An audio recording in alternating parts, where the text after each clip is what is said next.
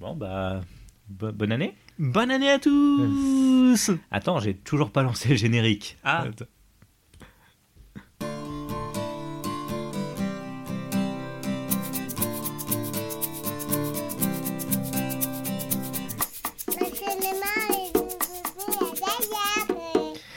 Bonjour Jérémy Bonjour Mathieu Comment ça va? Bah ça va bien et Bah, toi? Bonne année. Bonne année, bonne Alors. année à tous Nous enregistrons en ce 1er janvier 2020. Première émission de l'année qui était censée être la dernière de 2019 oui. En fait, ça fait un moment qu'elle est repoussée. hein, de- Entre les, les catastrophes euh, personnelles et les grèves. euh, Ouais, bon, c'est pas grave. De toute façon, la vie est un cinéma, on va dire ça comme ça. Euh, c'est beau ce que je viens de dire. C'est Je beau. Je suis content de moi. Tu parles comme François Valéry. Oh, ou Valérie François. Euh, donc bienvenue dans ce numéro 4 de Le ciné était fermé de l'intérieur. Euh, je me présente, je suis Mathieu. Et moi c'est Jérémy. Voilà, nous allons vous parler cinéma. Donc aujourd'hui épisode un peu spécial parce que c'est le début d'année et euh, parce que c'est le début ou la fin d'année. On enregistre le 1er janvier, donc normalement c'est le début de l'année, donc vous, donc vous l'aurez prochainement.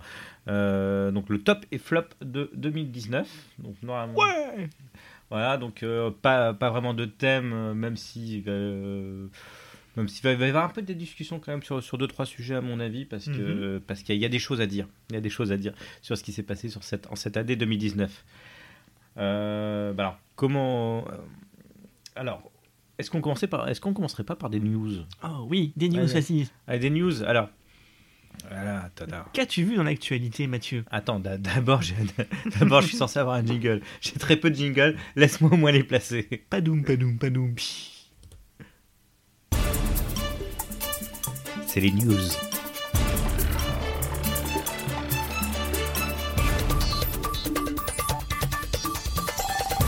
Alors aujourd'hui je te laisse le rôle du David Pujadas de l'info cinématographique.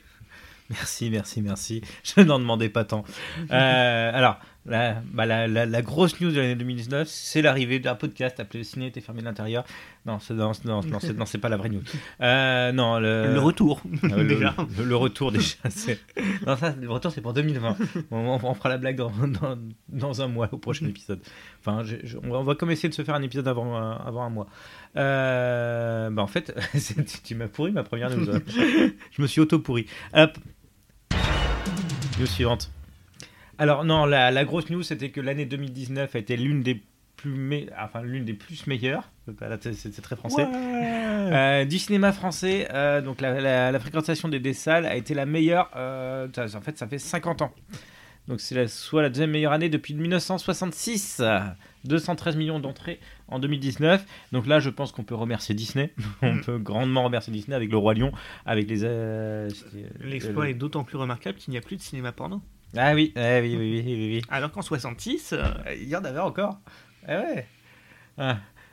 Le Beverly, si tu, nous entends, on pense à toi tous les jours. il cherche encore un repreneur, je crois. Ah mais alors, euh, ouais, on, on pourrait essayer de monter un truc. euh, alors, faites-nous vos dons. on, on donne si euh, vous nous contactez par Facebook ou par euh, ou par ou par ce que vous pouvez. On, on se mettra d'accord, on va faire, on va faire des dons, puis on va racheter les lieux pour en faire un vrai cinéma porno. Vous pouvez demander à vos parents, vous avez qu'à leur dire que c'est pour libérer Balkany. Oui, c'est vrai, mais euh, libérer Balkany de quoi? On ne sait pas encore. de nous. Voilà, donc, hop, nous suivante. Ah, ben, Jérémy en a une. Jérémy, vas-y, c'est à toi. Alors c'est une news un peu improvisée, donc cette fois-ci je me fais le Laurent Delahousse Oh. de l'information cinématographique. Euh, c'est notre ami Pipoudou. Hmm. Ah oui, Ça vient de me venir, mais Pipoudou. ah oui. Alors, Pipoudou, pour ceux qui connaissent pas, c'est un, c'est un hamster, c'est quoi? je, je m'en ai tout dans ma bière. Alors, Pipoudou, en fait, c'était une série d'animation d'éducation sexuelle pour adultes, euh, créée par le studio, si je ne me trompe pas, Bobby Pills. Oui, Bo- Bobby Pills, qui était disponible gratuitement sur Internet. Si vous ne les avez pas encore vus, honte à vous et, et allez les voir. Voilà, Pipoudou and the Super Friends, qui est visible sur Internet, sur le site, euh, il y avait le site, de la, la plateforme Black Pills, et ils ont même créé une plateforme spéciale Pipoudou. Oui, parce qu'ils se sont fait virer de YouTube. Voilà, bon, évidemment, le, le contenu est un peu explicite, mais c'est vraiment un humour euh, décapant, comme on n'a pas vu depuis longtemps, une liberté de ton assez incroyable. Euh, c'est euh, notamment Bobby Pease et Pipoudou, ça a été piloté par euh, Balak, Oui. à qui on devait les Cassos, Euh, entre autres, entre autres. entre autres. Et euh, avec ce même studio, donc il a aussi créé euh, Vermine, Mm. une histoire euh, d'insectes euh, policiers, enfin c'est quoi C'est des mantes religieuses. Euh, oui, c'est des montres. oui. C'est des mantes religieuses donc qui sont policiers donc dans un univers d'insectes euh, qui mènent une enquête et aussi peut-être euh, la meilleure de mon point de vue mais qui n'est pas encore disponible, Crisis Young. Voilà sur une espèce de relecture de la Bible complètement barrée et ultra violente. euh, qui a fait pas mal le tour du festival et on- qu'on espère voir débarquer bientôt. Donc Pipoudou, voilà, c'est des petits épisodes de 3-4 minutes à chaque fois, il y en a une vingtaine. Euh, c'est la saison 1. Et donc, euh, face au succès de la saison 1, Ils ont besoin de votre aide pour créer la saison 2. la saison 2, effectivement, euh, donc il y a un Kickstarter disponible avec euh, de nombreuses contreparties qui vous permettent notamment d'avoir euh, une peluche Pipoudou avec son gros zizi ou des. hum, Comment dire, des Blu-ray de la saison 1 de Pipoudou, donc pour voilà, retrouver donc les personnages Pipoudou, le docteur Lachatte, euh, euh, qu'est-ce qu'on a d'autre? On a Gros Costaud, Kevin, Ah, moi, j'étais amoureux de- du docteur Lachatte. Enfin bon, ça, c'est autre chose. plus que Barou Barouchan. Plus que Barou Barouchan. Donc voilà, avec Pipoudou, c'est un petit hamster qui découvre la sexualité avec ses amis et qui est notamment euh, un peu obsédé. Donc, si, euh, si vous avez déjà suivi notre page Facebook, euh, nous avons déjà partagé le, le lien du Kickstarter. le, le lien du Kickstarter. Donc, mais Il leur manque plus beaucoup pour atteindre le premier palier qui permettrait d'avoir une saison 2 qui se passe dans l'espace ça a l'air bien. Et avec euh, alors 5 épisodes. Et s'ils arrivent à aller au-delà de ce premier palier, bah, plus il y aura, plus il y aura d'épisodes pour une saison complète. Ouais, c'est totalement indépendant et donc ils ont vraiment besoin de votre aide. Et en plus, comme c'est un projet qui est vachement cool, je pense que, bah, je pense que ça mériterait que ça aille au bout. Exactement. Et comme le précisait Mathieu, c'est totalement indépendant. Ah oui. Euh, pour conclure, effectivement, c'est vrai qu'ils ont intégralement besoin euh, du soutien des fans euh, pour une raison très simple, c'est que la liberté de ton est telle que aucun studio n'en veut, ça ne rentre dans aucune case. Euh, comme avait dit Balak à une euh, soirée de présentation, il avait dit voilà qu'est-ce que ça se hum, voilà, est-ce que vous savez pourquoi en fait les producteurs euh, ne laissent jamais entièrement carte blanche à leurs artistes? Et ben il dit regardez Pipoudou, regardez Crazy Young et vous verrez pourquoi. Donc, euh, je, je ne sais plus ce que je voulais dire. non, non, mais, mais effectivement, en fait, c'est indépendant. Euh, si, je, si, je voulais rebondir un peu sur, sur Boing. les sur le Boeing, Boeing, Boeing, sur les crowdfunding. En fait, sachez que les trois quarts des crowdfunding auxquels vous participez, auxquels il y a des il y a des annonces. euh, déjà, le, le projet est déjà en partie ou euh, à moitié financé, voire voire 90-95%. euh, J'ai vu passer des, projets qui étaient déjà financés par des, par des studios. Ce sont des précommandes déguisées en fait. Ce sont des précommandes déguisées. Alors que là, dans le cadre de Pipoudou, ce sont des vrais.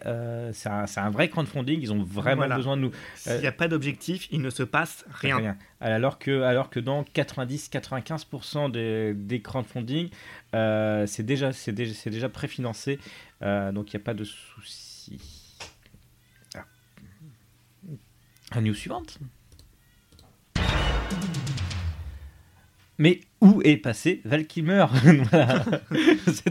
Non, non, alors, c'était, c'était une petite, petite boutade. Sachez juste que Val Kilmer euh, avait disparu des radars, mais, mais il va réapparaître.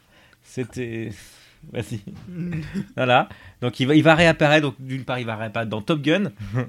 dans Top Gun Maverick qui va sortir cet été. Ah, La ah. suite tant attendue ou pas du tout de, de truc. Il, a- il avait fait un caméo fin 2019 dans le Silent Bob euh, reboot de, bah, de Kevin Smith, mais effectivement, ça faisait depuis euh, plusieurs années qu'il avait disparu des, des radars suite à une maladie. Euh, Ah, c'est vrai qu'il a l'air très amaigri là pour seulement 60 balais. voilà. Donc voilà, donc il- en 2017, il, il était atteint d'un cancer de la gorge. Euh, Maintenant, il ne peut plus parler convenablement. Euh, tiens, il y a des petits billes là, je ne sais pas si vous avez entendu. Euh, donc voilà, donc il était très très di- diminué. Donc il va revenir. Ouf. Donc bah, je pense que c'était la news qui servait à rien. Val qu'il vive Enfin, et non Val qu'il meurt. hein. Oh, c'est beau. Alors, Est-ce que tu as encore une, une autre news, Jérémy? Non, mais Non. là en fait tu vas me spoiler ma recommandation de la fin. Ah bah alors, alors, alors, bah alors on, ça- va la- on peut la garder pour tout à l'heure? alors bah je, je, je la garde pour tout à l'heure et, et je passe à la news sui- suivante. Uncharted est repoussé et perd son sixième réalisateur. Voilà, c'était beau. C'est un film dont, dont personne n'attend en fait réellement. C'est qui, qui perd déjà. on a- donc c'est Tom Holland qui qui, bah, qui qui devait faire, qui devait le réaliser, mais qui va finalement faire sur le Spider-Man 3. Euh, Uncharted est repoussé. Qui Euh, devait jouer dedans. euh, je crois, oui, non. et- T'as dit réaliser Euh... Oui, oui, non, oui, non, oui, je me suis planté. Qui, bah, qui devait, qui devait jouer dedans. Oui, d'abord on dit plus Hollande, on dit Pays-Bas. Mon Dieu. Voilà, donc on en est à son sixième réalisateur. Le film doit sortir normalement le 16 décembre 2020. Donc, vous, la voyez venir la plantade? Vous la voyez venir? Ça va être beau. Il nous faut un jingle blague. Alors, il, nous faut, il nous faut un jingle blague. Il nous faut définitivement un jingle blague. Alors, alors un petit instant musical. Ah ah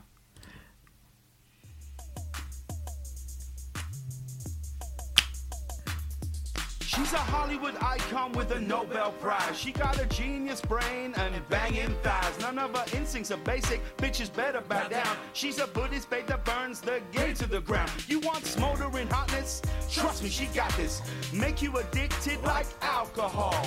She'll get in your brain. She'll drive you insane. Make you forget your whole life. Total recall. If sex dreams were dollars, then she would be rich. So what's her name? What's her name? I'm Sharon Stone, bitch. Hollywood's the Matrix, and she is the I'm Sharon Stone Beach. Voilà. Donc euh, je je vais pas laisser le, bah, le titre en entier. Donc sachez que c'est euh, James Corden, euh, humoriste américain, avec Sharon Stone qui ont fait un clip. Euh, pourquoi? Parce que Sharon Stone est célibataire et cherche désespérément euh, un petit ami. voilà. Donc euh, c'est alors c'est drôle. Donc c'est une news qui est qui est qui est, qui est véridique. En fait, l'actrice de Basic Instinct a été signalée à de nombreuses reprises par l'utilisateur de, de l'application Bumble. Donc en fait, Sharon Stone fait des applications de rencontres et actuellement sur des applications de rencontres à la recherche de l'âme sœur. Donc si vous êtes américain, si vous êtes sur Bumble, c'est peut-être le bon moment d'y aller. Plus maintenant apparemment. Ah si si si si, il paraît parce que le compte a été supprimé suite à suite à de nombreuses réactions de bah, de, bah, bah, de gens qui pensaient que c'était un fake. En fait non, c'était réellement Sharon Stone. Euh, donc ça veut dire que euh, Sharon Stone est actuellement open. Donc euh, vous, vous pouvez y aller. C'est donc une Bumblebee. C'est ça, c'est une Bumblebee. Alors sachez que le, le compte été rouvert, donc il n'y a pas de souci.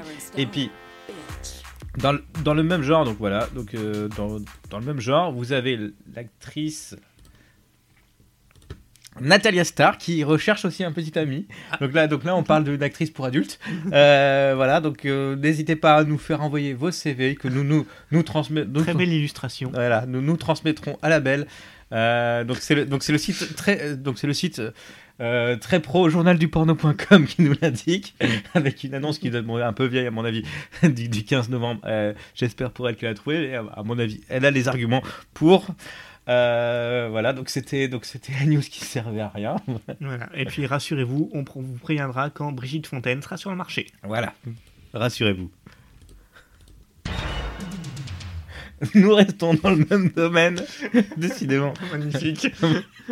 Euh, alors sachez que euh, dans le prochain film d'essai The Batman, euh, Robert Pattinson a déjà prévu un, plan de bah, de chute si jamais euh, si, si jamais le film ne marchait pas. Donc c'est une news qui nous vient de première, euh, qui, qui datait du 30 décembre. Robert Pattinson va se reconvertir dans le porno si le film fait un flop. S'il vous plaît, allez voir The Batman. Allez voir The Batman. Voilà, c'est Même si vous aimez pas, emmenez vos amis, vos parents. Donc, euh, donc, donc, si, si possible, oui. Non, non, voilà. Donc c'était, ben, je, je pense qu'on en a terminé avec des news un peu, un, un, un, un peu, un peu cocon, un peu cochon. Voilà, on change, on change de registre pour un, pour un truc un peu, un peu plus sérieux, malheureusement. Euh, la première tentation du Christ, euh, qui est arrivée sur Netflix, euh, issue d'un cocktail d'humoriste brésilien. Euh, Porta des dos Fundos. Alors, je ne sais pas ce que ça veut dire. Que tu- Hey Macarena. Non, bon, d'accord, non, non. Il nous faut un sombrero- jingle blague. il nous faut, il nous faut définitivement un jingle blague. Envoyez-nous, envoyez-nous vos jingle blagues si vous avez des idées. D'un- Ou, ou- je- je- ou un sample du, du rire de Christophe Lambert dans Mental Combat. Ah. Ah, je pense que je, bah, je pense qu'on peut, on, on peut essayer de trouver ça. Euh, bah, bah, pas pour cet épisode-là parce que j'ai piscine, mais on, on va trouver autre chose.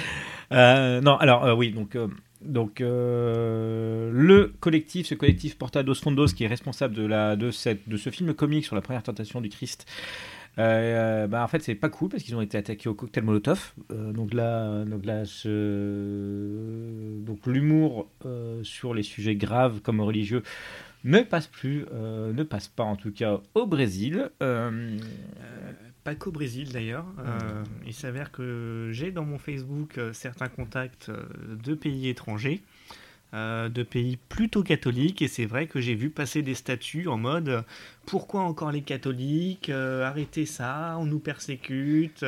Voilà, si c'était une autre religion, ça aurait déjà été supprimé de Netflix. Signez la pétition, machin. Bah, bah, pourquoi les catholiques? Bah, C'est très simple, il n'y a plus de train pour les juifs en ce moment. C'est tout simplement ça, il n'y a, plus de train. Avec les grèves et RATP, euh, on ne peut plus foutre les juifs dans les trains. Donc on s'en prend aux catholiques, c'est normal. Ch- Chacun son tour. Et joyeux Hanouka. Voilà, je joue à Hanouka où. Non, mais, il va falloir qu'on trouve vite sur les musulmans parce que sinon, sinon, on va- sinon on va s'adresser. Voilà. Bon, euh, donc bon, bah, sachez que la comédie qui est, fait, qui est pourtant courte, hein, 40 46 minutes. Mm. Bon, après, je l'ai vue. Euh, elle est pas, elle est pas super drôle non plus. Hein, faut... Mais bon, c'est, ça mérite, ça mérite quand même pas des cocktails Molotov. Puis Voilà. bon, bah, il y a un principe très simple, hein, c'est que quelle que soit la religion, il y a un truc qui s'appelle la liberté d'expression, Voilà. y compris dans l'art. Sauf dans le pastafarisme, je vous préviens tout de suite.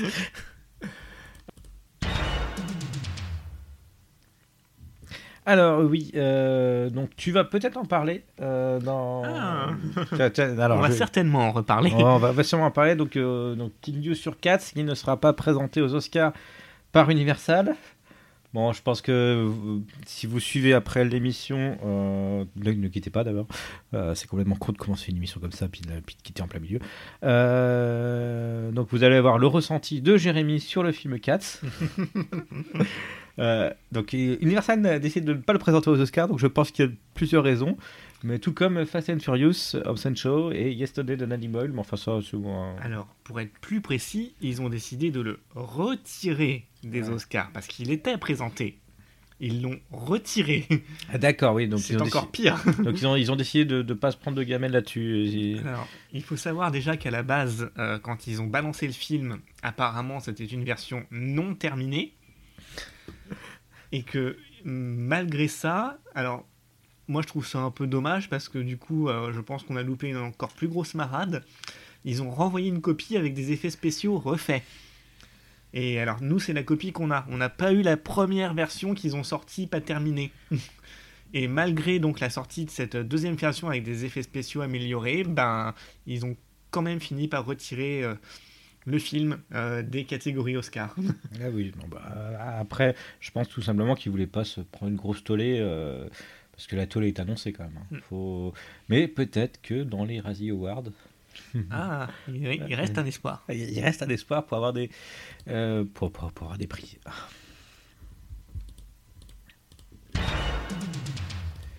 Et ça va être ma dernière news euh, à Sergi. Les jeunes nettoient les quartiers et gagnent des places de ciné. C'est une news Le Parisien. Une, une news un, un peu sérieuse pour finir sur, sur une note moins, moins déconnante, malheureusement. Donc je suis désolé, euh, pas de news porno après. Non. Ah, mais, mais bon, c'est une, c'est une opération que, bah, que, que, que, que l'on soutient ici, en tout cas, en tout cas que je soutiens, je ne sais pas pour toi, euh, pour motiver les jeunes à participer à l'opération Aller vers plus de propreté. Maintenant, on les incite à euh, nettoyer euh, les allées, nettoyer des, euh, le- bah, les, les différents déchets, et on leur offre des places de cinéma. Euh, une initiative parfaitement louable et parfaitement faisable. Euh, je pense que plus de, euh, de communautés, qu'est-ce que je vais dire, de, de municipalités euh, devraient s'en inspirer. Alors attention quand même, les forcez pas à voir Cats, sinon ils ressortent et c'est la délinquance directe. C'est- ou même la prise de drogue. voilà. Voilà, donc c'était ma dernière news. Ah, Merci David Pugedas. ah, bah de, bah de rien, de rien. On se retrouve tout de suite au jour. Anne-Sophie Lapix, au journal de 20h. Bonjour. Euh, voilà, donc euh, bah donc c'est fini pour les news. Maintenant, on va passer au. euh, Est-ce que que t'as des projets pif? Alors, so- bah, alors on va, vous parler quand même d'un événement qui s'est passé en décembre de cette année. Oui, parce que malgré tout, c'est parce qu'il n'y avait pas de train qui s'est rien passé au cinéma. Et Euh. notamment le PIF, euh, le Paris International Fantastic Film Festival. Euh, donc voilà, c'est un festival de cinéma qui en est à sa 9 édition, euh, qui s'est tenu du 11 au 17 décembre dernier au Max Linder. Et comme les pieds, ça ne fait jamais grève, euh, on a pu quand même y aller un Alors, peu. Alors, non, alors, Jérémy a pu y aller un peu. Soyons, soyons très clairs, je, je n'ai pas pu y foutre un pied, même s'il y avait énormément de films qui me tentaient, dont, euh, dont le film d'ouverture. euh, Ah, The qui- Color Out of Space, je crois qu'on en a parlé dans notre premier numéro. euh, on en a, on en a, on l'a évoqué dans le premier numéro. Bah, attendez, euh, Richard Stanley À la envoyé réalisation. à la réalisation, Lovecraft au scénario et et et, Enfin, et son, son livre, hein, je veux dire, euh, oui. Lovecraft, il est mort. hein. Il est- et, et, et surtout le- cet acteur à la, à la chevelure euh, de feu qui est Nicolas Cage. Alors concrètement, pour vous donner envie de voir le film, euh, il y aurait juste un truc à dire. Euh, si vous voulez voir Nicolas Cage traire des alpacas, allez voir Color Out of Space. Mais, là, tu as tout dit. mais, mais je crois que le film va, va sortir en France. hein. Euh, Alors c'est possible. Il y a une sortie euh, aux États-Unis qui est prévue, Mhm. bah, je crois que bah, cette semaine d'ailleurs, euh, au Mhm. moment où on enregistre. Et, et il me semble dans l'oreillette qu'il y a une sortie française qui, qui se profile. Mais on ne sait pas encore sur quel, par Ah, quel sur- moyen. Sur quel support, oui. Est-ce que c'est du ça? Est-ce que c'est de la salle? Est-ce que ce sera du direct ou DVD Est-ce que ce sera sur des plateformes? Euh, En tout cas, donc euh, le film a plutôt remporté un beau succès euh, au pif. Donc c'est hors compétition évidemment, donc il ne s'agit pas de, lui donner un prix, mais en tout cas il était plutôt apprécié. C'est complètement barré. Je veux dire, voilà, ça commence un peu doucement, c'est un peu bizarre, et après ça part complètement en cacahuète. Visuellement, c'est extraordinaire. Je veux dire, vraiment, il y a un, color design qui est excellent. Et que dire sinon que, bah voilà, enfin, je pense que vous le savez. Donc, au, au ciné de l'intérieur, on aime plutôt Richard Stanley. Et euh, c'est vrai que bah, le bonhomme, euh, il n'a pas eu une carrière, on va dire, euh, Facile. voilà. Euh, il y a eu deux films au début des années 90, et ensuite plus rien, pendant un très très long moment. Il y a eu quelques documentaires, non mais Il- rien de grand ouais. public en tout cas. Il a vraiment pas fait, euh, Non. il a vraiment pas été sur le devant de la scène, euh, voilà. Et euh, bah, suite à ce film, euh, les producteurs ont été tellement contents du résultat qu'ils ont signé avec lui pour trois nouvelles adaptations de Lovecraft. Ah, chouette. Donc voilà, on a potentiellement du, du Richard Stanley à, à venir dans les, dans les prochaines années. Ah, mais ça, mais ça, ça c'est enfin des bonnes nouvelles. Voilà, ça fait plaisir pour le bonhomme qui euh, d'ailleurs avait été un des entre guillemets un des premiers à révéler tout ce qui s'était passé sur Harvey Weinstein, donc euh, Mm. sans puissance médiatique, mais à chaque fois qu'il passait à des endroits, il racontait un peu euh, les méfaits du bonhomme. Voilà, c'est quelqu'un qui est, qui est vraiment sincère dans sa démarche, à défaut d'avoir toujours fait des films, euh, on va dire, euh, de qualité premium. Ah, c'est pas de la qualité. Ouais, mais il y a toujours eu des idées. Il y a toujours eu des idées. Il y en a aussi, hein, je veux dire, Color Out of Space, c'est pas exemple de défaut, mais euh, ça sort clairement de ce qu'on a l'habitude de voir. C'est c'est pas formaté. Et surtout, bah, voilà, enfin. Nicolas Cage est assez annonciateur du, du chaos intégral qui règne dans ce film. Bah, Nicolas Cage plus KO dans la même phrase, ça, ça donne quand même envie. voilà, et on attend toujours d'ailleurs euh, le, le film de Sonotion avec Nicolas Cage. Ah, ça, ça, effectivement, ça peut être bien. ouais. Donc voilà, une ouverture assez euh, probante euh, pour euh, le PIF cette année. Euh, voilà, donc une édition, euh, je dirais peut-être un peu en deçà des, des précédentes, pas mauvaise, mais comment dire, avec beaucoup plus de variété dans les, les styles et les origines des films. Ça venait vraiment, genre, il n'y avait pas de surreprésentation du cinéma américain. J'ai presque envie de dire, il n'y avait que 3 ou 4 films américains dans toute la sélection.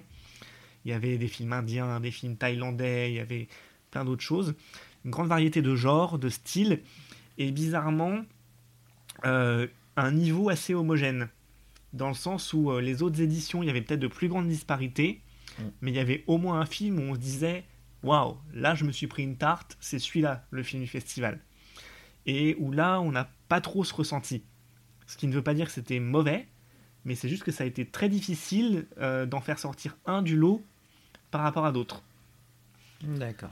Et donc, euh, bah, on peut notamment citer euh, au rayon des, des films à retenir euh, Why Don't You Just Die, un film du russe Kirill Sokolov, Grand Prix euh, du PIF, une espèce de délire à la Tom et Jerry sur un, un garçon qui, euh, manipulé par sa petite amie, essaye d'assassiner euh, le père de sa bien-aimée, qui est un espèce de gros flic russe ultra brutal, enfin genre de Michael Chiklis à la russe quoi. Et qui est vraiment pour le coup un, un délire un peu cartoonesque. Voilà, comme le titre l'indique, c'est ça devient très vite gore. Et euh, évidemment, bah, il meurt pas alors qu'il subit, les- il s'inflige les, les pires trucs euh, qui puissent être. Voilà. On peut également parler de I See You, un film américain de Adam Randall. Euh, pour le coup, vraiment un film de scénario. Euh, voilà, c'est un peu ces films un peu dans la même veine que le détour de Christopher Smith, où vous avez une astuce scénaristique à un moment qui vous change complètement le, regard euh, sur tout ce que vous venez de voir avant. Donc euh, voilà, ça intervient en milieu de film. Et donc voilà, c'est grosso modo l'histoire d'un d'un officier de police avec qui a des relations difficiles avec sa femme parce qu'elle a trompé, euh, que son voilà qui du coup le gamin est un peu en l'adolescent est un peu en pleine crise et euh, pour euh, voilà comme si sa vie perso était pas assez difficile, il hérite d'une enquête sur un serial killer qui kidnappe des enfants dans le coin. Et voilà, après on n'en dira pas plus parce que c'est vraiment un film qui est très difficile de parler ou de s'étendre si sans griller le truc. C'est pas forcément le genre de film qu'on verra 15 fois, mais avoir comme ça en une fois et d'être vraiment surpris, vierge de toute information, euh, le, le schéma fonctionne. Ah, ça, donne, ça donne envie. Euh, voilà, nous pouvons parler euh, bah, de The Wave, un film de Gilles Clabin avec Justin Long dedans. Oh, Voilà, donc là j'ai peur. Voilà, c'est Justin Long dans Salaryman qui se retrouve à, à prendre une drogue et qui va complètement euh, fausser son, son rapport à la réalité. On ne sait plus si on est dans la réalité ou la fiction. Voilà, pareil, c'est assez, assez délirant. Euh, voilà. Un ouverture, film assez sympa, euh, une, une anthologie. Anthologie Ah. plutôt cool, The Mortuary Collection. Avec notamment euh, Clancy Brown dans le rôle du maître de cérémonie, on va dire. Ah, Et c'est assez sympa, ça va graduellement en fait dans les, dans les effets. Euh, C'est pas, ça fait pas très segmenté, c'est vraiment intégré à une histoire globale. Mhm. Et à la fin, le dernier segment est en fait le dénouement de l'histoire complète, même si les segments n'ont rien à voir entre eux. Voilà, pour tout dire, c'est euh, Clancy Brown qui gère donc un, un- une pompe funèbre et qui reçoit une, euh, une jeune ado qui cherche du travail et donc il commence à lui raconter des histoires euh, voilà, de son boulot. Bah, sachant qu'il est très dur de maîtriser un- une bonne anthologie de films. Mm. Parce qu'il y a toujours un segment qui, euh, qui, bah, qui est moins bon que les autres. Est-ce que c'est le cas ce, ce, coup-ci Alors en fait, non? ce qui c'est pas qu'il y a un segment qui est moins bon que les autres, c'est que euh, ils n'ont pas fait vraiment des segments égaux. Par exemple, donc les segments, c'est donc les fameuses histoires qu'il raconte à Mm. sa future employée pour lui un peu lui faire découvrir le, le cœur du métier. Et donc des histoires de mort un peu euh, abracadabrantesques ou complètement surnaturelles. Et par exemple, la première est vraiment très courte. Ça va durer euh, 10 minutes à tout casser. D'accord. Et petit à petit, les histoires se font plus longues, s'étoffent, jusqu'à la dernière. Ah, donc il y, a- y y une montée en puissance, une montée en crescendo il y a, qui, est, une montée en crescendo, bah, qui est travaillée. voilà, qui est travaillée, et surtout que eh ben, la dernière et la plus travaillée, qui est basée sur un court métrage du réalisateur, donc c'est le premier film. Euh, ensuite, c'est ce qui va alimenter le fameux dénouement final. D'accord. Voilà, donc, bah, ça a l'air- donc voilà, une compétition plutôt sympa. On peut également parler du film italien euh, The Nest de Roberto De Feo. Excellent accent. Voilà, et encore, vous l'avez pas vu, mais j'ai mis la main en le faisant. hein. J'ai mis la main. Attention, ça peut être mal pris. Voilà, sur un enfant euh, paraplégique qui est séquestré dans un manoir. Non, je n'ai pas mis la main sur un enfant paraplégique. C'est le film. Le Guy, film raconte l'histoire d'un enfant paraplégique. Guy Georges, est-ce que tu nous entends? Émile? C'est pour toi. Et donc euh, voilà, l'enfant, il est un peu, euh, bah, il est consigné à domicile par sa mère qui est assez euh, castratrice. Et voilà, on comprend qu'il s'est passé un truc à l'extérieur, mais on ne sait pas trop quoi. Et on a eu des à l'extérieur du manoir où il est retenu.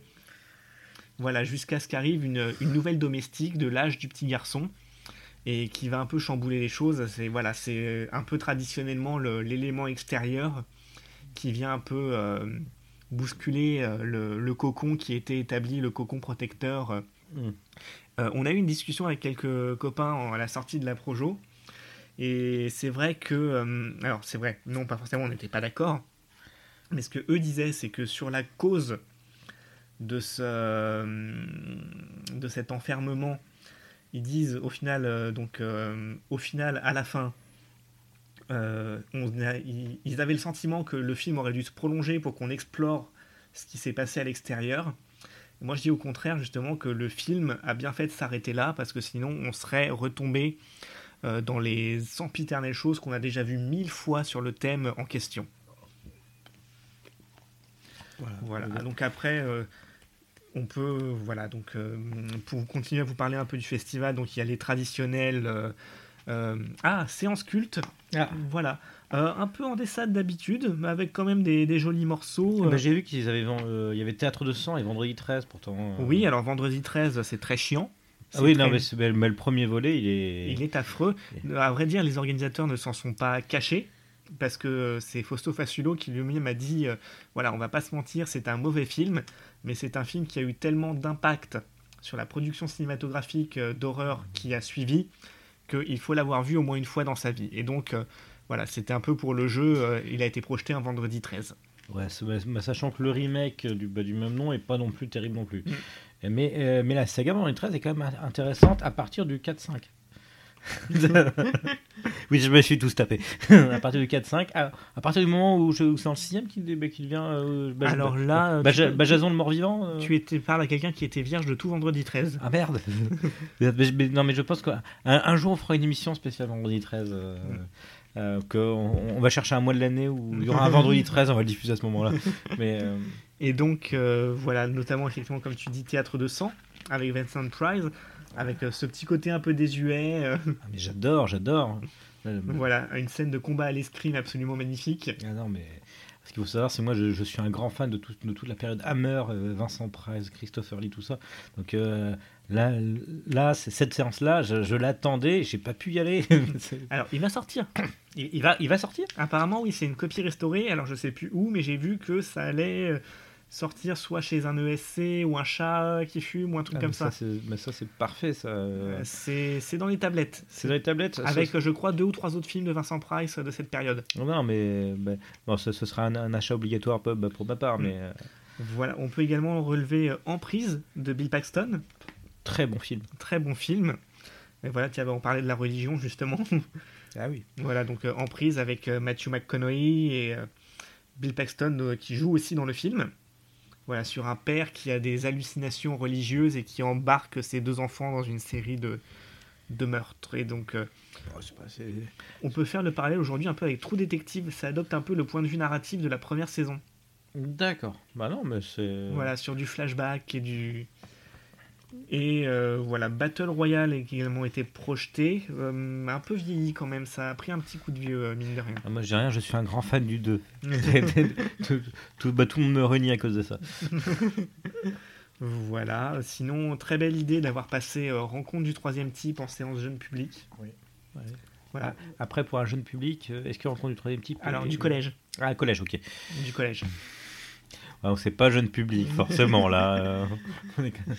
Et voilà, donc on a évidemment euh, tout ce qui était euh, hors compétition. Alors là, on peut vous parler par exemple de Leap of Faith Ah, un documentaire sur l'exorcisme de William Friedkin. Alors, documentaire, c'est un mot un peu fort, car en réalité, c'est une conversation.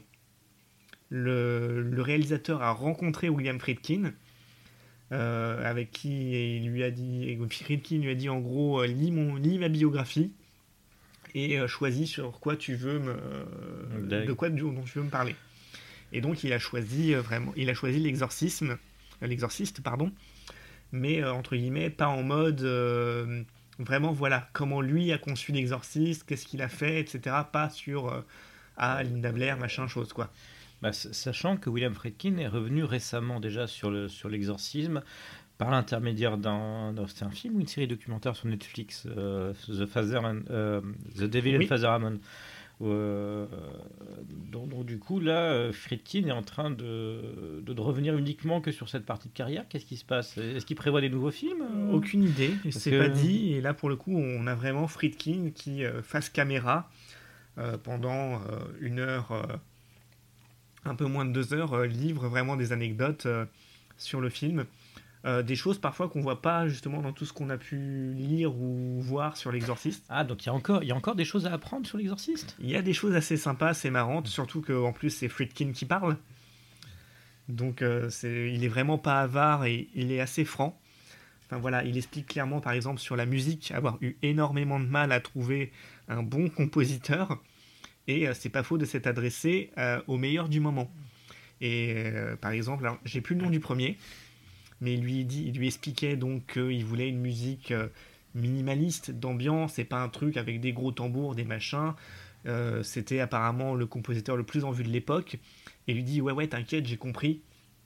Et donc là quand il lui rend sa copie, il entend des gros, des gros violons, des machins, bref une musique surpuissante. Donc il a refusé. Mhm. Voilà, il a, il a dit non au, au plus grand compositeur de, de l'époque. Ensuite, il allait voir du coup un de ses meilleurs amis, Lalo Schifrin, Mhm. qui lui donc il lui explique, il lui explique qu'il veut une musique vraiment euh, discrète, d'ambiance, enfin qui apporte des touches et non pas euh, voilà les, les musiques qui prennent le pas sur le reste. Là, le chiffrine qui dit Ok, t'inquiète, j'ai compris. Et quand il lui rend sa copie, ben, il a sorti les grosses caisses là encore. Donc, euh, Friedkin explique avoir demandé à Schifrin euh, est-ce que c'est pas possible d'atténuer un peu machin Et Schifrin répond euh, non, c'est à prendre ou à laisser. Et donc là, Friedkin lui fait d'accord, merci, au revoir. Donc il expliquait que c'était son meilleur ami et qu'ils ne se sont plus jamais adressé la parole depuis. c'est beau c'est beau Voilà, donc il a vraiment pas peur même d'en dire sur sa personne à lui. Ou euh, voilà, une fameuse scène du coup de fil quand le, le père Carras un moment, Mhm. est surpris par un téléphone qui sonne. ouais. Il explique que là en fait, sur le plateau, c'était pas un téléphone qui sonnait, c'était lui qui se tenait au-dessus avec un pistolet et qui a tiré un coup de feu. en s'inspirant de, du réalisateur du- d'un film sur Anne Frank. Ou pour Ah. créer une sensation de tension et de réalisme quand ils sont en train de regarder par la fenêtre alors que des nazis arrivent à la maison, quoi, bah, il a tiré des coups de feu sur le plateau. Hmm, c'est beau, c'est beau, c'est c'est une belle Voilà. méthode. Alors, euh, à, à parté, euh, pour ceux qui sont fans de l'exorciste, euh, le mois prochain, au Forum des Images, sera diffusé Dominion, a prequel to Exorcist, euh, avec Billy Crawford. voilà, donc c'est c'était censé être le quatrième film de l'exorciste, euh, enfin c'est le 3,5, puisque le quatrième, euh, finalement, c'est le film a été intégralement retourné pour pousser autre chose, mais il y a la première version avec Billy Crawford qui sera diffusée au Forum des Images. Voilà, donc c'était juste une petite aparté. Et voilà. Et donc pour conclure un peu les derniers films un peu notables, on peut parler bah, de Jallikattu, un film indien de De Liro Rosé Pelliceri. euh, alors qui vaut surtout en fait pour euh, son image. Le film est disponible sur Amazon Prime d'ores et déjà. Euh, voilà, c'est grosso modo un, un buffle qui s'échappe et qui est surtout sur son passage et dont tout le village se, se mobilise pour le, le rattraper. Alors c'est vraiment pour le coup euh, sur le, les effets, le de rythme et les, les très beaux plans parce qu'a- parce qu'après le film en lui-même, bon, c'est... Est-ce qu'à la fin il mange le buffle? Euh, non, et ce serait spoilé de commencer à débattre là-dessus.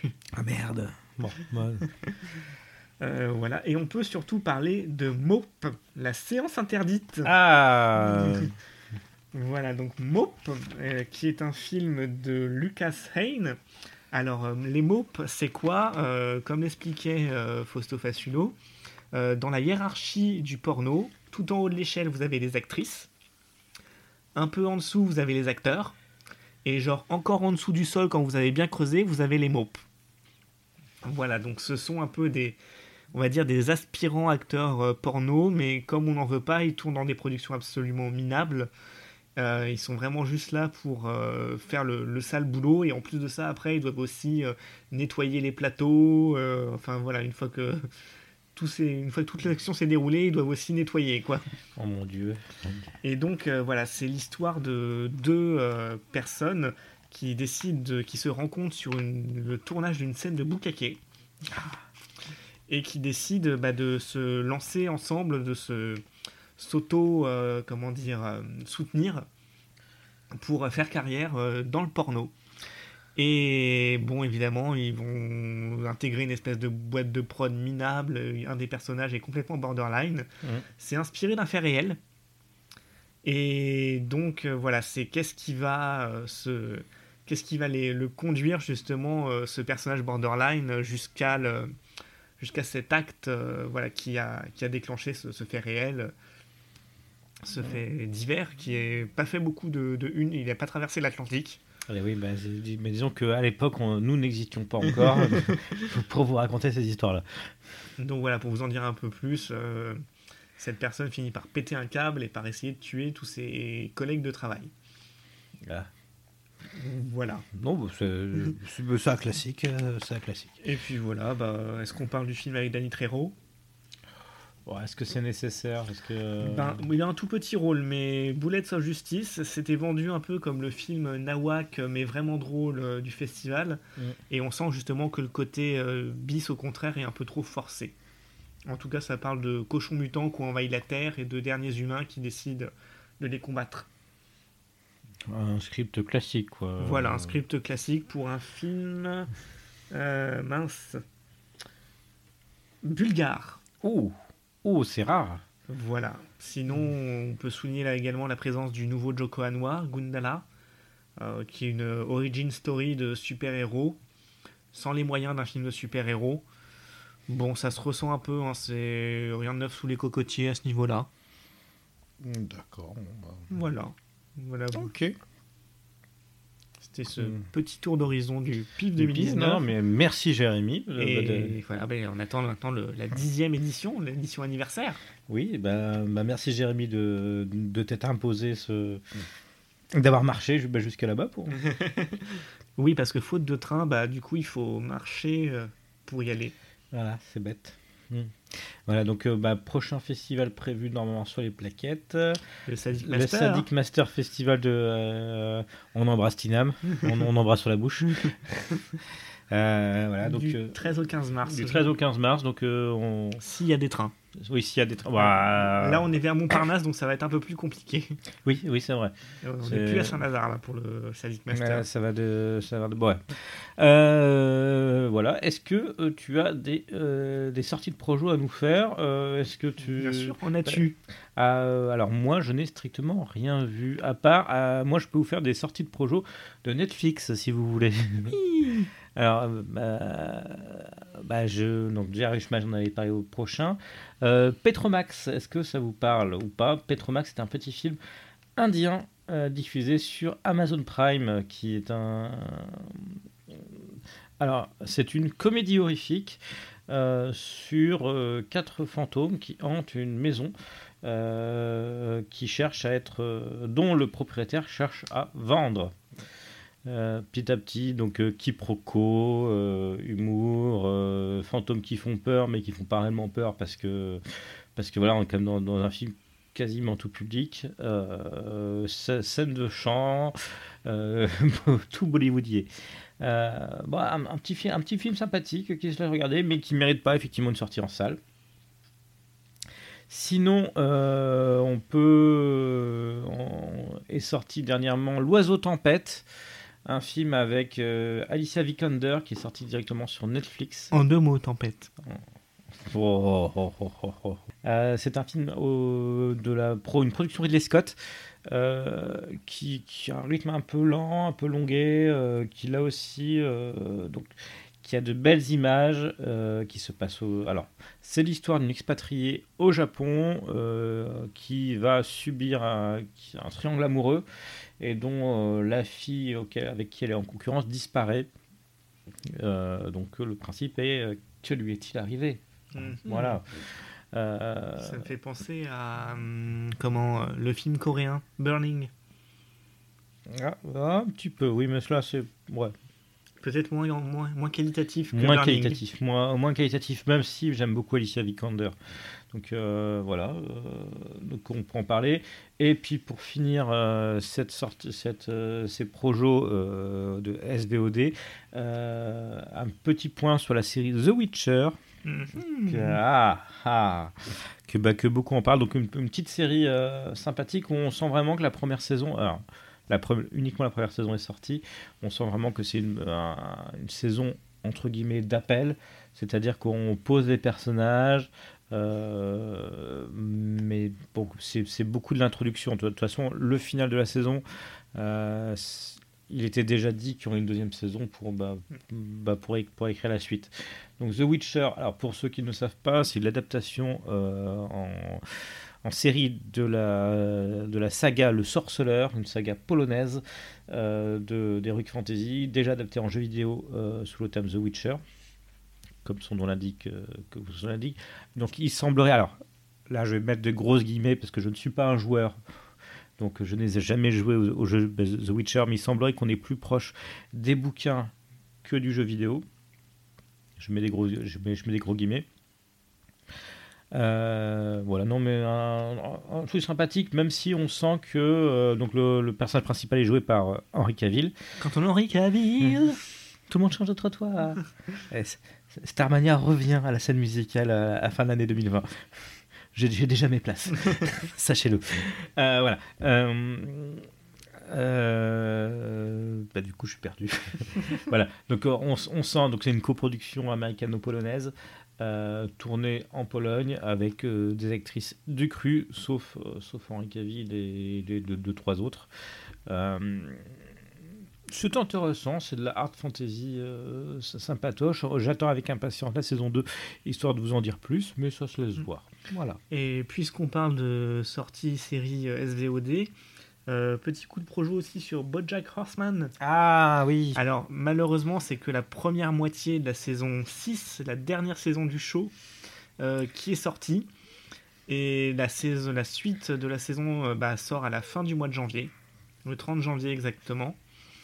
Et en tout cas, bah, c'est, euh, je crois, huit premiers épisodes euh, voilà, confirment euh, la, la montée en puissance régulière du show en termes d'écriture. euh, et hum, comment dire Donc voilà, là on avait laissé Bojack qui rentrait dans un institut de, euh, en cure de désintox. Il était temps. Et donc là, voilà, on voit une partie de sa cure et la sortie. Et on voit aussi les prémices, comment dire, de son passé qui va le rattraper. Il commence à y avoir, euh, pour euh, X ou Y raison, euh, deux, trois personnes qui commencent à s'intéresser euh, à des événements survenus et qui vont notamment euh, les conduire à commencer à enquêter sur une certaine jeune fille Hmm. d'une euh, country reculée des États-Unis avec qui ça a failli déraper. Et c'est là que s'arrête cette première moitié. C'est là que s'arrête cette première moitié de saison. Bah, ça, ça peut être. Je ne l'ai encore pas vu. hein. J'ai vu les trois saisons précédentes, donc je ne peux pas dire. Mais, mais pourquoi pas En tout cas, on reste sur le, le même niveau d'écriture. Euh, voilà, c'est une série où il faut rentrer dedans au départ. C'est assez compliqué à aborder. Et petit à petit, vraiment, ça, ça prend de l'ampleur.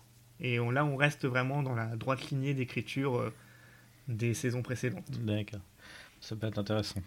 Ouais, et puis. Alors, sinon, en sortie cinéma à proprement parler. Euh, des, des vraies sorties salles, parce que, si, parce que sinon j'évoque que ce, ce mois-ci sort euh, sur Amazon Prime Star Trek Picard. hein, donc, euh, dont, dont- dont on Parce reparlera. que, parce que Gémeaux a coulé, donc euh, il n'y avait plus de...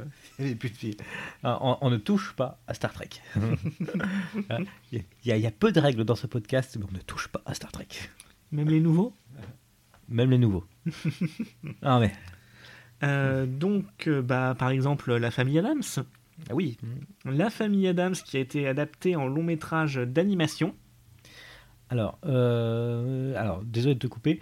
Euh, tu l'as vu en VF ou en VO En VO. Oui. Voilà, parce que la VF, comment dire, Kev Adams? Voilà. En même temps, euh, Kev Adams dans La famille Adams, je pense que même moi je l'aurais fait euh, juste par principe. Mais Ouais, ouais, ouais, ouais, ouais, ouais, on va, on va, on va- passer là-dessus.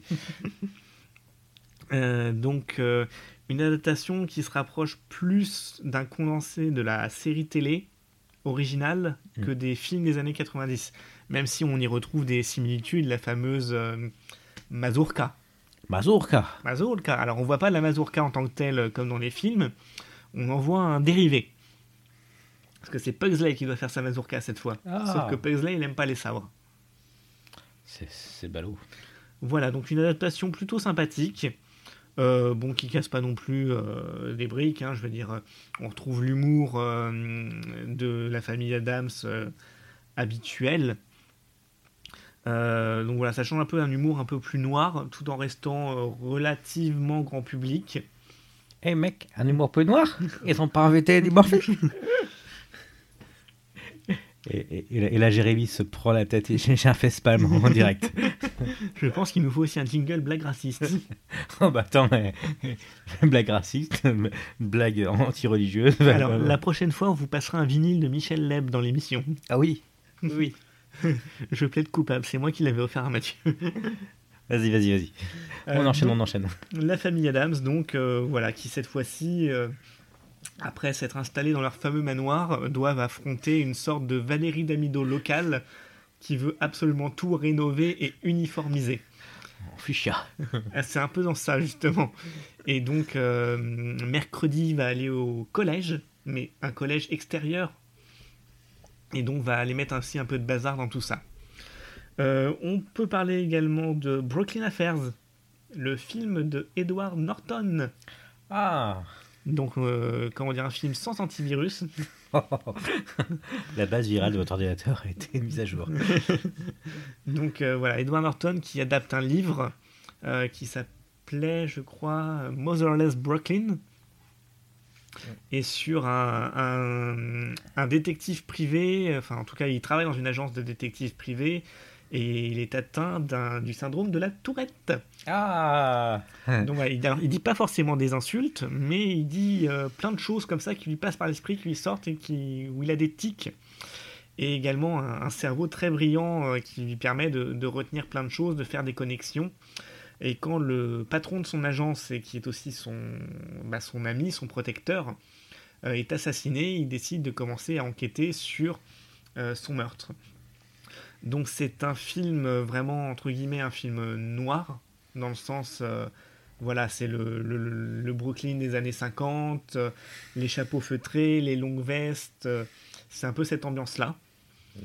Euh, c'est plutôt bien fait, c'est plutôt bien fait, il y a surtout une très belle bande-son, avec euh, notamment des passages de jazz joués, alors l'acteur qui jouait Omar dans The Wire, Mhm. et qu'on n'avait pas beaucoup vu depuis, en tout cas moi, de mon côté. Euh, je, ben, je ne sais pas, je ne sais pas.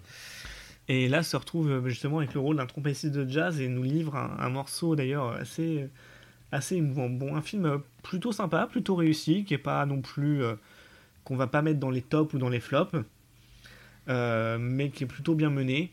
Avec un petit regret, c'est comment dire, on vous embarque sur de grandes enquêtes criminelles pour qu'à la fin en fait on apprenne que c'est pas ça et que c'était juste ça et on se dit en fait un peu euh, tout ça pour ça quoi. C'est le, le seul reproche. Après, formellement, c'est plutôt bien fait, même si classique.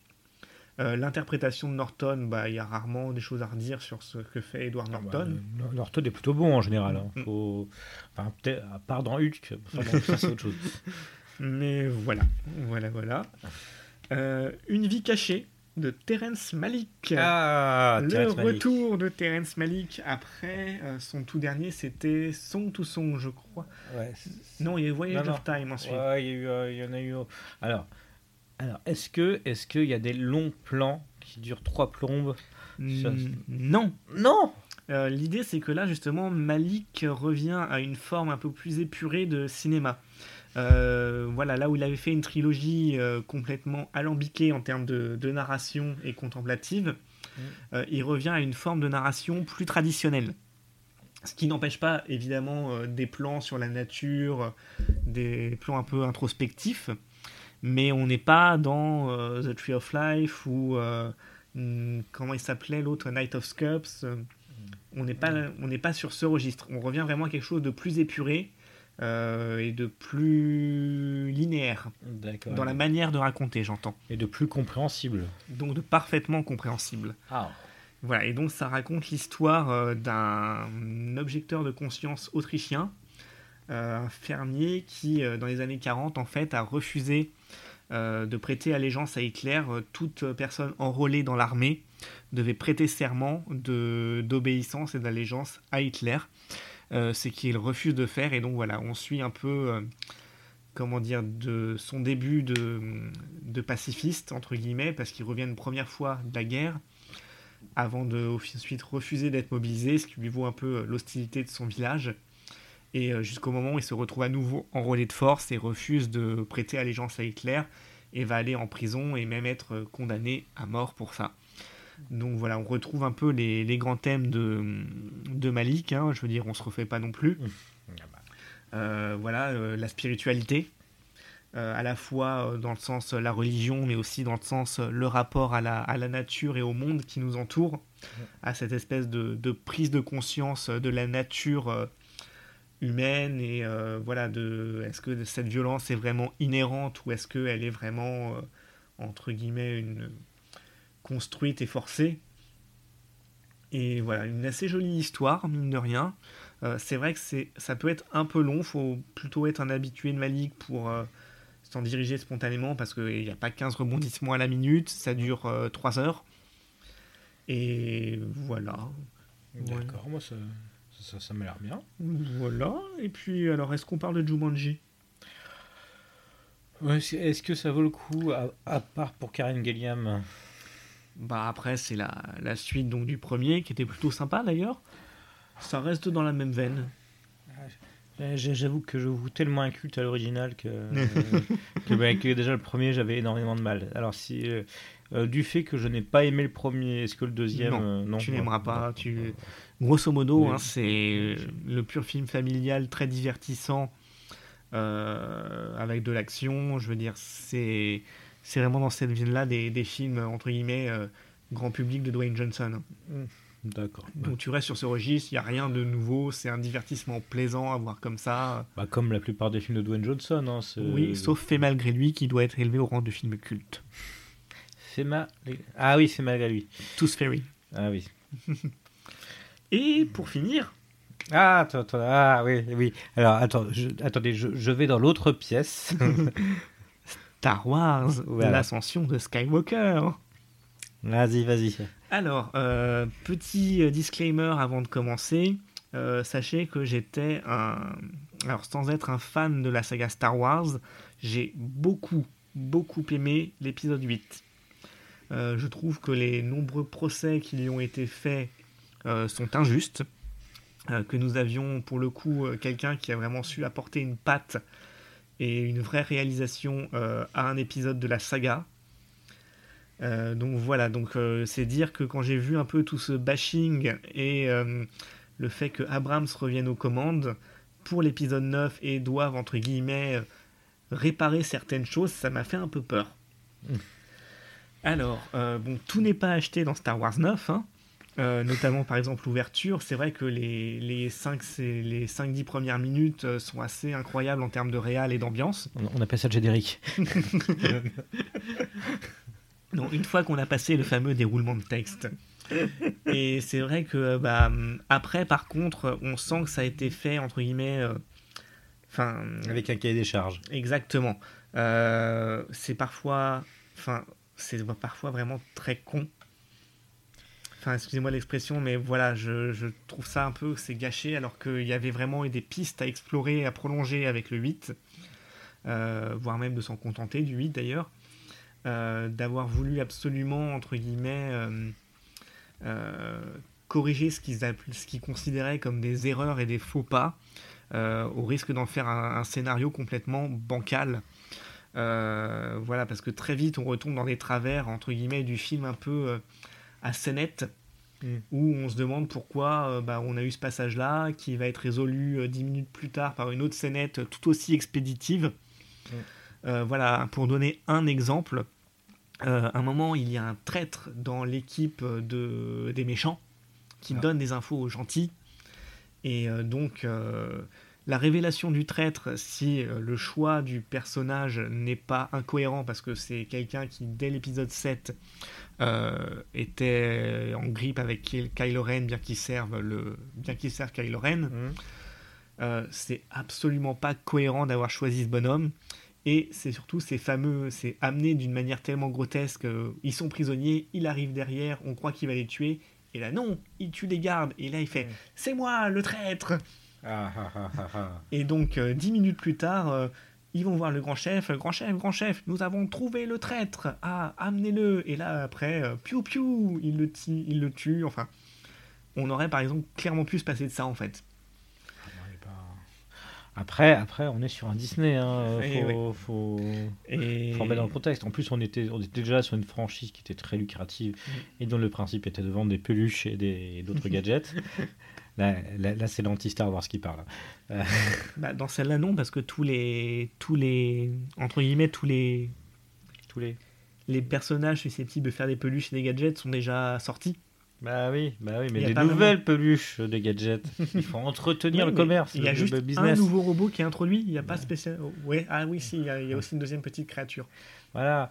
Puis... Non, mais voilà, effectivement, on est très Disney dans l'esprit. Par exemple, pour donner une leçon au, au clan euh, Skywalker, euh, Poe et Finn, etc., euh, l'Empire décide d'aller détruire une planète avec son plus gros vaisseau. Mais genre vraiment en mode, ils ont un truc tellement surpuissant qu'ils tirent et ça éclate toute la planète.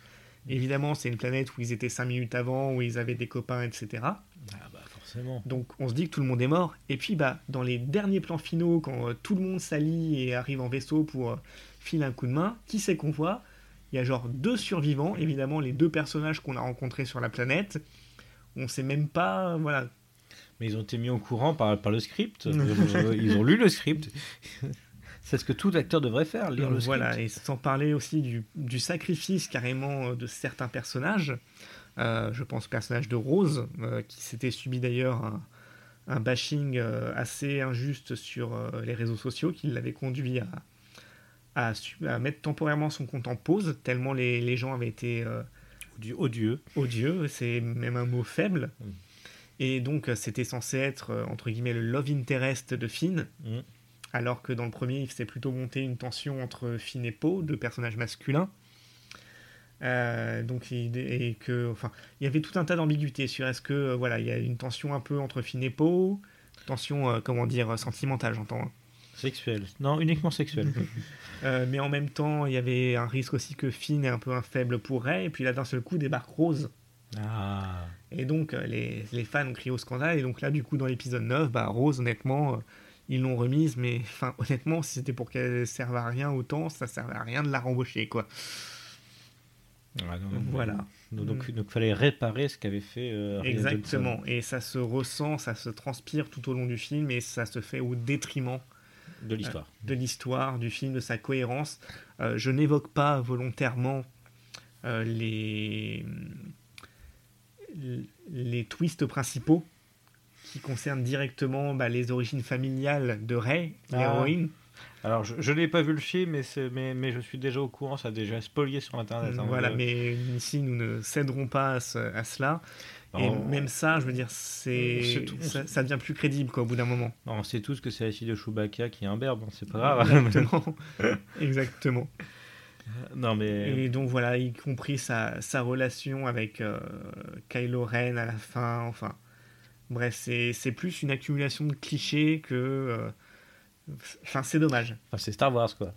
C'est... Oui, mais c'est Star Wars, mais en moins... Bon, Non, non, non, c'est Star Wars. Tu peux arrêter là. Euh, ok, donc, donc, euh, donc pour toi, mais a- après, la bonne nouvelle, c'est que euh, cet opus est tellement décrié aussi que là, euh, Disney a décidé de faire une petite pause et de ne plus lancer de trilogie comme ça et de au moins d'attendre d'avoir des, scénarios. Mais c'est ça justement, c'est vrai que j'avais vu des, gens qui en parlaient, et c'est ce qui se ressent en fait, c'est que euh, ça a tellement, entre guillemets, euh, fonctionné par trois, que c'est peut-être aussi ce qui explique vraiment ces carences d'écriture, de caractérisation, tout. Euh, c'est que, bah, effectivement, peut-être que le 8 permettait déjà de clore certaines choses. Alors évidemment, euh, l'arc de Rey n'était pas, euh, n'était Ouais. pas conclu, mais il y avait déjà, entre guillemets, des... Comment dire Beaucoup de d'arcs qui étaient clos dans le 8 et qui nécessitaient pas d'être prolongés. Bah, disons que euh, quand on voit qu'ils avaient déjà prévu de sortir à l'avance avec des dates de sortie précises, euh, des films qui étaient même pas prêts, avec des scénarios pas prêts, euh, au- C'est ça. Au, au- au bout d'un moment, mais euh, après, après Disney fait ça, mais c'est pas le seul. hein, non, bien sûr. C'est c'est pas, voilà, c'est pas Arrow sur Star Wars, C'est- c'est pas. Voilà. Voilà. Et ils, ils sont énormément de faire ça. Bon, alors c'est encore Disney, mais les, les Marvel, ils ont, déjà annoncé des dates de sortie pour, euh, pour des Marvel dont, dont ils n'ont même pas de scénario encore finalisé. voilà, de- de- de- de- la bonne blague. Euh, Et voilà, et c'est ce qu'une amie disait justement, c'est que on voit très clairement que ils n'ont pas écrit entre guillemets trois films dans la foulée, mais ils ont écrit un film, puis un autre, puis un autre, et ça se ressent énormément. Ouais. Parce qu'effectivement, vous avez un, un Star Wars 7 qui est entre guillemets une ressucée euh, du Star Wars 4, Mhm. de l'épisode 4. Euh, vous avez un épisode 8 qui dénote complètement en style, en voilà, qui a été fait par Rian Johnson, dont nous reparlerons. Sûrement, sûrement. Et euh, vous avez donc un épisode 9 qui revient à des. Enfin. Bah, le, gros, bah, le, bah, le gros problème, c'est que d'une part, euh, parce qu'ils ils auraient pu euh, lancer l'écriture des, des scénarios des, des, des trois volets, mais en fait, ils ont tellement eu peur que de partir dans la mauvaise direction qu'ils ne l'ont pas fait. Ils ont préféré d'attendre les résultats au box-office des épisodes, euh, des épisodes 7, 7 et des, des- des- de l'épisode 8 pour savoir dans quelle direction aller après. Euh, ce manque de, entre guillemets, de couilles, voilà, euh, fait que euh, bah, fait, fait que qu'on on arrive à ça. Puis en plus, si déjà dès le dès l'épisode 7, euh, tu décrètes la date de sortie de l'épisode 8 de, et de l'épi- de l'épisode 9 en plus, ils, avaient déjà décidé de sortir l'épisode 9.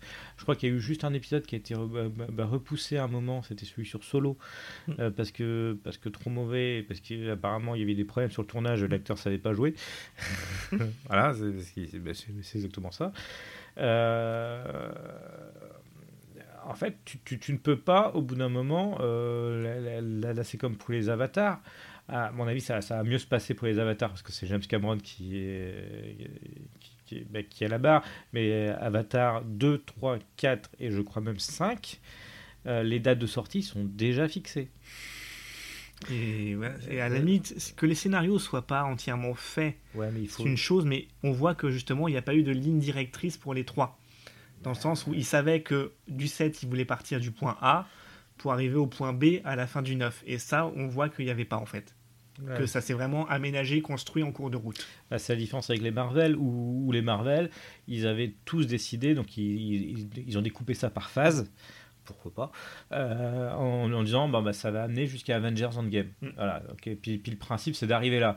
Donc chaque film étant un support, euh, un support indépendant, mais pour arriver à un final. Mais là, il y a, en, faisant, en mettant juste des petits détails Oui. imposés euh, au scénario. Là, le problème, c'est que pour les Star Wars, on est face à une saga qui est censée être globale, une histoire globale où c'est tout le film. Euh, qui en fait est conçu par un coup. Qui Voilà. est conçu par un coup. Et ce qui n'empêche pas ceci dans les Marvel, je pense à Ant-Man 2, Mhm. dont le film ne sert strictement à rien et où le raccord avec l'histoire globale se fait dans la scène post-générique. Oui, mais peu- ouais, parce qu'ils s'en foutent. enfin, euh, c'est vraiment des petits détails. C'est ils, ils- ils ont décidé de, bah, de placer le truc là, mais bon. euh, à la limite, Ant-Man 2, euh, le, le- le fi- mais ce qui se passe aussi, c'est que le film Ant-Man, même sans la scène post-générique et même ça, il marche très bien. Enfin, il y a, il y a- il y a moins de pro- enfin, il marche très bien. Il y a moins de problèmes. Euh, Oui. c'est- Oui, pas, oui. pas exemple de défaut, mais bon. Euh, c'est c'est justement ce que, la, ce que réussit Marvel d'un point de vue purement euh, construction. Je parle pas de la qualité des films ou du jugement sur les films. enfin, sachant que Marvel, c'est Disney hein, aussi. Oui, mais bon, c'est pas la même. euh, Ils ont été rachetés, mais Ouais. ça reste. euh, ils avaient commencé avant, quoi. Ah, de toute façon, euh, Mais ce qu'ils font en termes de construction et de cohérence de l'univers, c'est très fort. Bah, c'est beaucoup plus. Bah, c'est eux, qui ont initié, le, ini- initié tout le bousin. hein.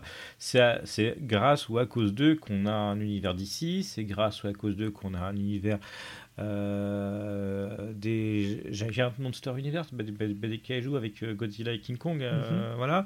C'est grâce à eux. Non, c'est à cause d'eux qu'on a eu la momie avec Tom Cruise. C'est- voilà. Ouais, dont on parlait euh, au dernier numéro. Ouais, dont, dont on parlait au, au dernier numéro. Mais c'est bah, ceux qui ont initié. Puis en ce moment, tu as, plein d'univers étendus qui sont, qui, qui sont en train de se créer à grâce ou à cause. Euh, je, je, je- parce que je, je, je vais pas me dire contre ça parce que, parce que parce que je suis friand aussi mais euh, j'aime bah, j'aime bien quand que, bah, quand tu as des films qui sont globales et qui, qui- qui- Ils se suffisent à eux-mêmes. mais il faut qu'ils se suffisent à eux-mêmes. Ils sont globales, mais ils se suffisent à eux-mêmes. Euh, bah, c'est c'est comme ça que la momie de, bah, s'est plantée. hein, euh, parce que le problème, c'est qu'il y avait trop d'indices comme quoi c'était pas un truc euh, qui, qui suffisait. Euh, ils, ont, ils ont voulu aller trop vite et trop, et trop loin. Et trop loin. Euh, voilà, donc, donc, donc Star Wars, tu le conseilles, tu le conseilles pas tu... Bah, pas trop en fait. Voilà. Retournez voir le 8. Ok. ou, ou, ou les, ou les deux films sur les Ewoks. si possible. Euh, bah, je pense qu'on a fini avec nos, euh, Oui. nos sorties de projo. Ouf, oulala, et nous sommes, nous sommes déjà à plus d'une heure dix de. Ah, Ouais, ouais, ouais, on attaque maintenant le gros morceau. le, le, le, le gros morceau qui est nos top et nos flops respectifs. Alors, Jérémy, Oui, veux-tu commencer par les tops ou les flops? Ah, bonne question. J'allais te poser la même question. Parce que euh, au- au- autant les tops, euh, autant les tops c'est quali, autant les flops c'est beaucoup plus drôle. ouais. ouais, Eh. Mais si on commençait par les mentions spéciales. Allez. Ah, une mention spéciale. Et bien, si on parlait du film justement avec lequel nous avons en quelque sorte débuté l'année. Ah oui, oui, oui. Parce que nous, sommes. ah, sachez que quand nous avons fait nos tops et nos flops, nous ne nous sommes pas vus. Nous n'avons dit, on nous avons fait chacun notre coin. Et il se trouve que nous avons tous les deux le même film en mention spéciale. C'est-à-dire un film qui ne peut aller ni dans le top ni dans le flop, qui est autre. Alors, autre, c'est vraiment le mot. On parle de Alien Crystal Palace. Ah, Le film d'Ariel Dombal, sorti en janvier 2019. Avec Ariel Dombal. Avec Ariel Dombal, avec euh, Nicolas Ray, je crois. Oui, c'est. Alors, pas le mec de France Inter, là. non, euh, non, non. euh, euh, comment il s'appelle, mince Nicolas Bedos. Non, non, non, non, non. Julien Ray. Non, le, Gilles de Ray. je parle de l'acteur du film. Odile de Ray. Euh, ah, moi, je, tu, oh, tu, bah, tu commences une petite recherche à Internet Oui, oui, c'est ce que je fais là. Pas, même- bah, pas que tu t'occupes de ça. Alors, donc, Alien Crystal Palace, donc pourquoi, on- pourquoi il a été placé à côté? Bah, Parce que.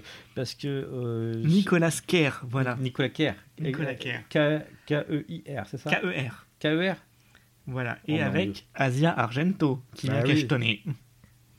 Ah, The Argento. Et Jean-Pierre Léo.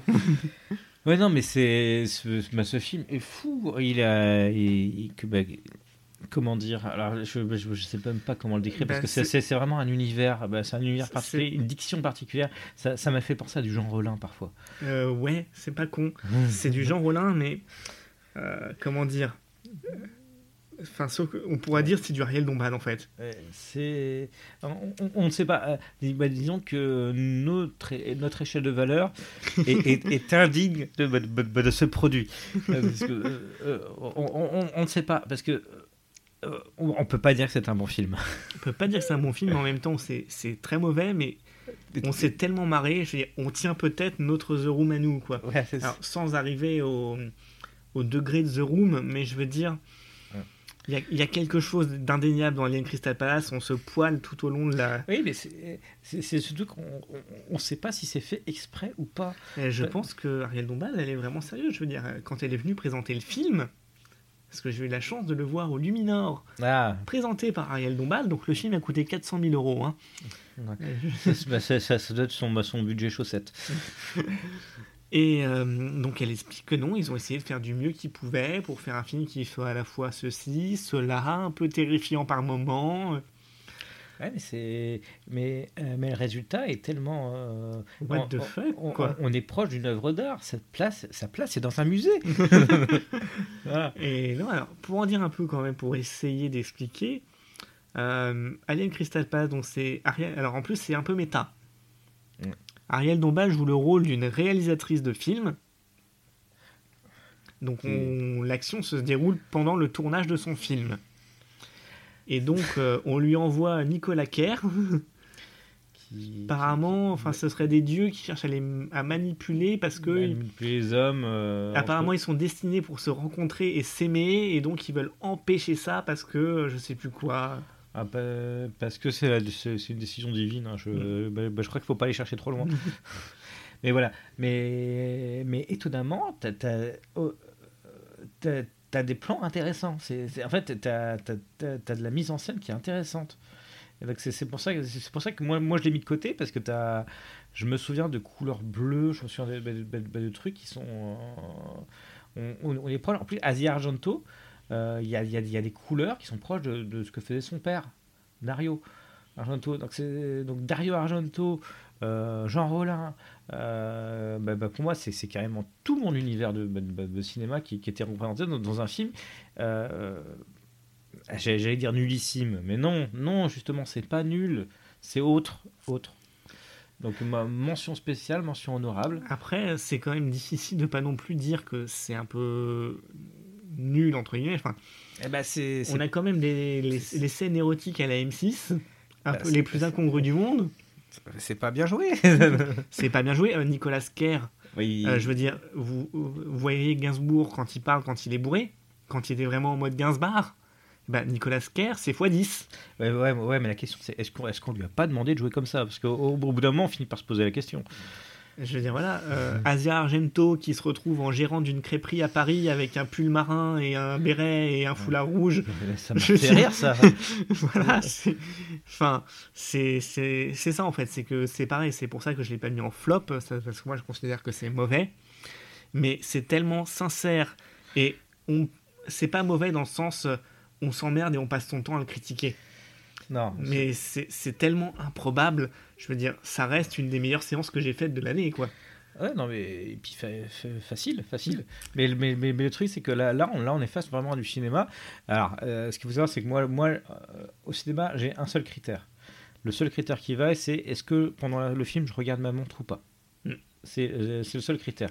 Si vraiment, euh, si tu es dans le film et que tu t'emmerdes pas, etc., euh, bah honnêtement, le film est bon, tu as passé une bonne séance. Mm. Si tu si, si, si t'as pas eu l'impression de perdre ton temps euh, bah, bah, dans le film, c'est là que tu as passé une bonne séance. Mais Et puis là, ça. et puis là, euh, là, j'ai pas regardé ma montre. C'était pas forcément un bon film, mais c'était effectivement une très bonne séance.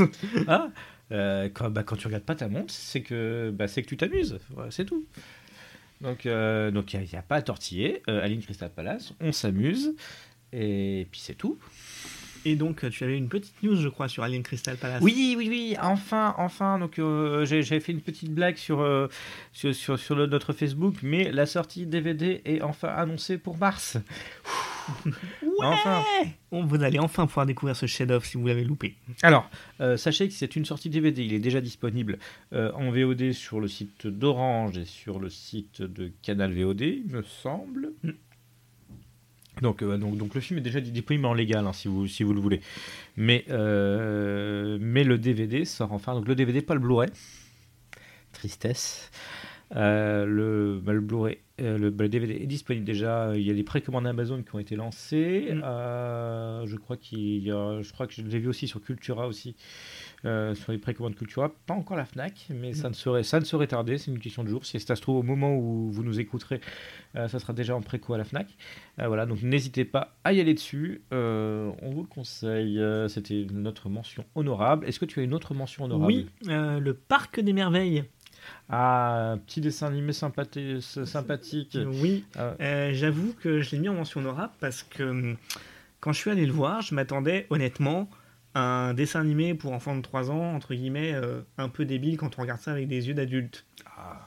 Et en fait, quelle n'a pas été ma surprise euh, que de voir que sans atteindre euh, la charge émotionnelle d'un Pixar, on avait en réalité affaire à vraiment un film d'animation où ils ont essayé vraiment de porter leur, du message et du contenu.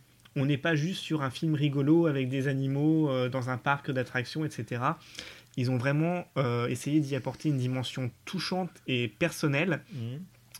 euh, personnelle et émouvante, euh, en reliant ça vraiment avec euh, voilà un, un problème que rencontre euh, l'héroïne du film vis-à-vis de ses parents. En fait, le parc, il met bien une demi-heure à arriver dans le film. Ouais, mais c'est le temps d'installation. C'est le temps d'installation et l'installation fonctionne. Et vraiment, ça nous a été vendu un peu, euh, entre guillemets, comme euh, le film avec des animaux rigolos. Il n'y a pas d'animaux rigolos? Euh, Si, aussi. Mais en mode, comment dire, c'était vraiment, on nous a vendu ça comme le, le dessin animé de l'humour, voilà quoi. Et Le dessin animé de l'humour. Désolé, vas-y. non mais voilà, comme quelque chose de, de purement humoristique et un peu superficiel. Oui. C'était un peu là-dessus qu'était la, la promo. C'était euh, Big Flo et Oli font les deux castors, euh, qui ont la bouche qui se tord quand ils sont dans le manège quoi. Ah, mais bah, déjà, Big Flo, Big Flo et Oli, moi, ça me donne pas envie d'aller voir. Donc, euh, Moi je l'ai vu en VO. Ah Et en fait, ça. voilà, donc quelle n'a pas été la surprise de voir qu'en fait, on avait bien affaire à un une fois encore sans atteindre le- la puissance d'un Pixar, mais forcément, je pense qu'ils n'en avaient pas non plus les moyens euh, d'avoir vraiment d'avoir eu vraiment une équipe euh, qui ont essayé de faire quelque chose euh, de ce de ce long métrage d'animation, euh, d'y apporter vraiment une dimension un peu comment dire vous savez, où on explore des sentiments qu'on va, entre guillemets, un peu trop vite juger négatifs, la peine, le chagrin, la douleur, mais qui nous dit qu'au final, bah non, ça fait partie de la vie et que c'est des choses, au contraire, qu'il faut accepter, accepter Ouais. que tout n'ira pas forcément bien et que après les choses se remettent, euh, se remettent en place. Ouais. Et voilà, on est vraiment euh, sur une sorte de, de guérison des, des- de la tristesse de l'héroïne qui s'invente un monde et qui atterrit donc dans ce, ce parc d'attractions euh, magique. Ah bah oui. Et donc voilà, assez surpris en fait de... euh, Voilà, chapeau vraiment au, au- à l'équipe qui a conçu ce film d'avoir cherché à faire un, un long métrage euh, qui va un peu euh, au-delà malgré une campagne euh, marketing qui le, le desservait complètement. Mais, mais je suis pas sûr qu'il je, suis- je suis pas sûr qu'il ait fait un, un bon score. hein, dire. Ah non, non, je veux dire, on est- il y avait 5 pecnos dans la salle quand on y allait. Ouais, non, non, mais donc euh, bon.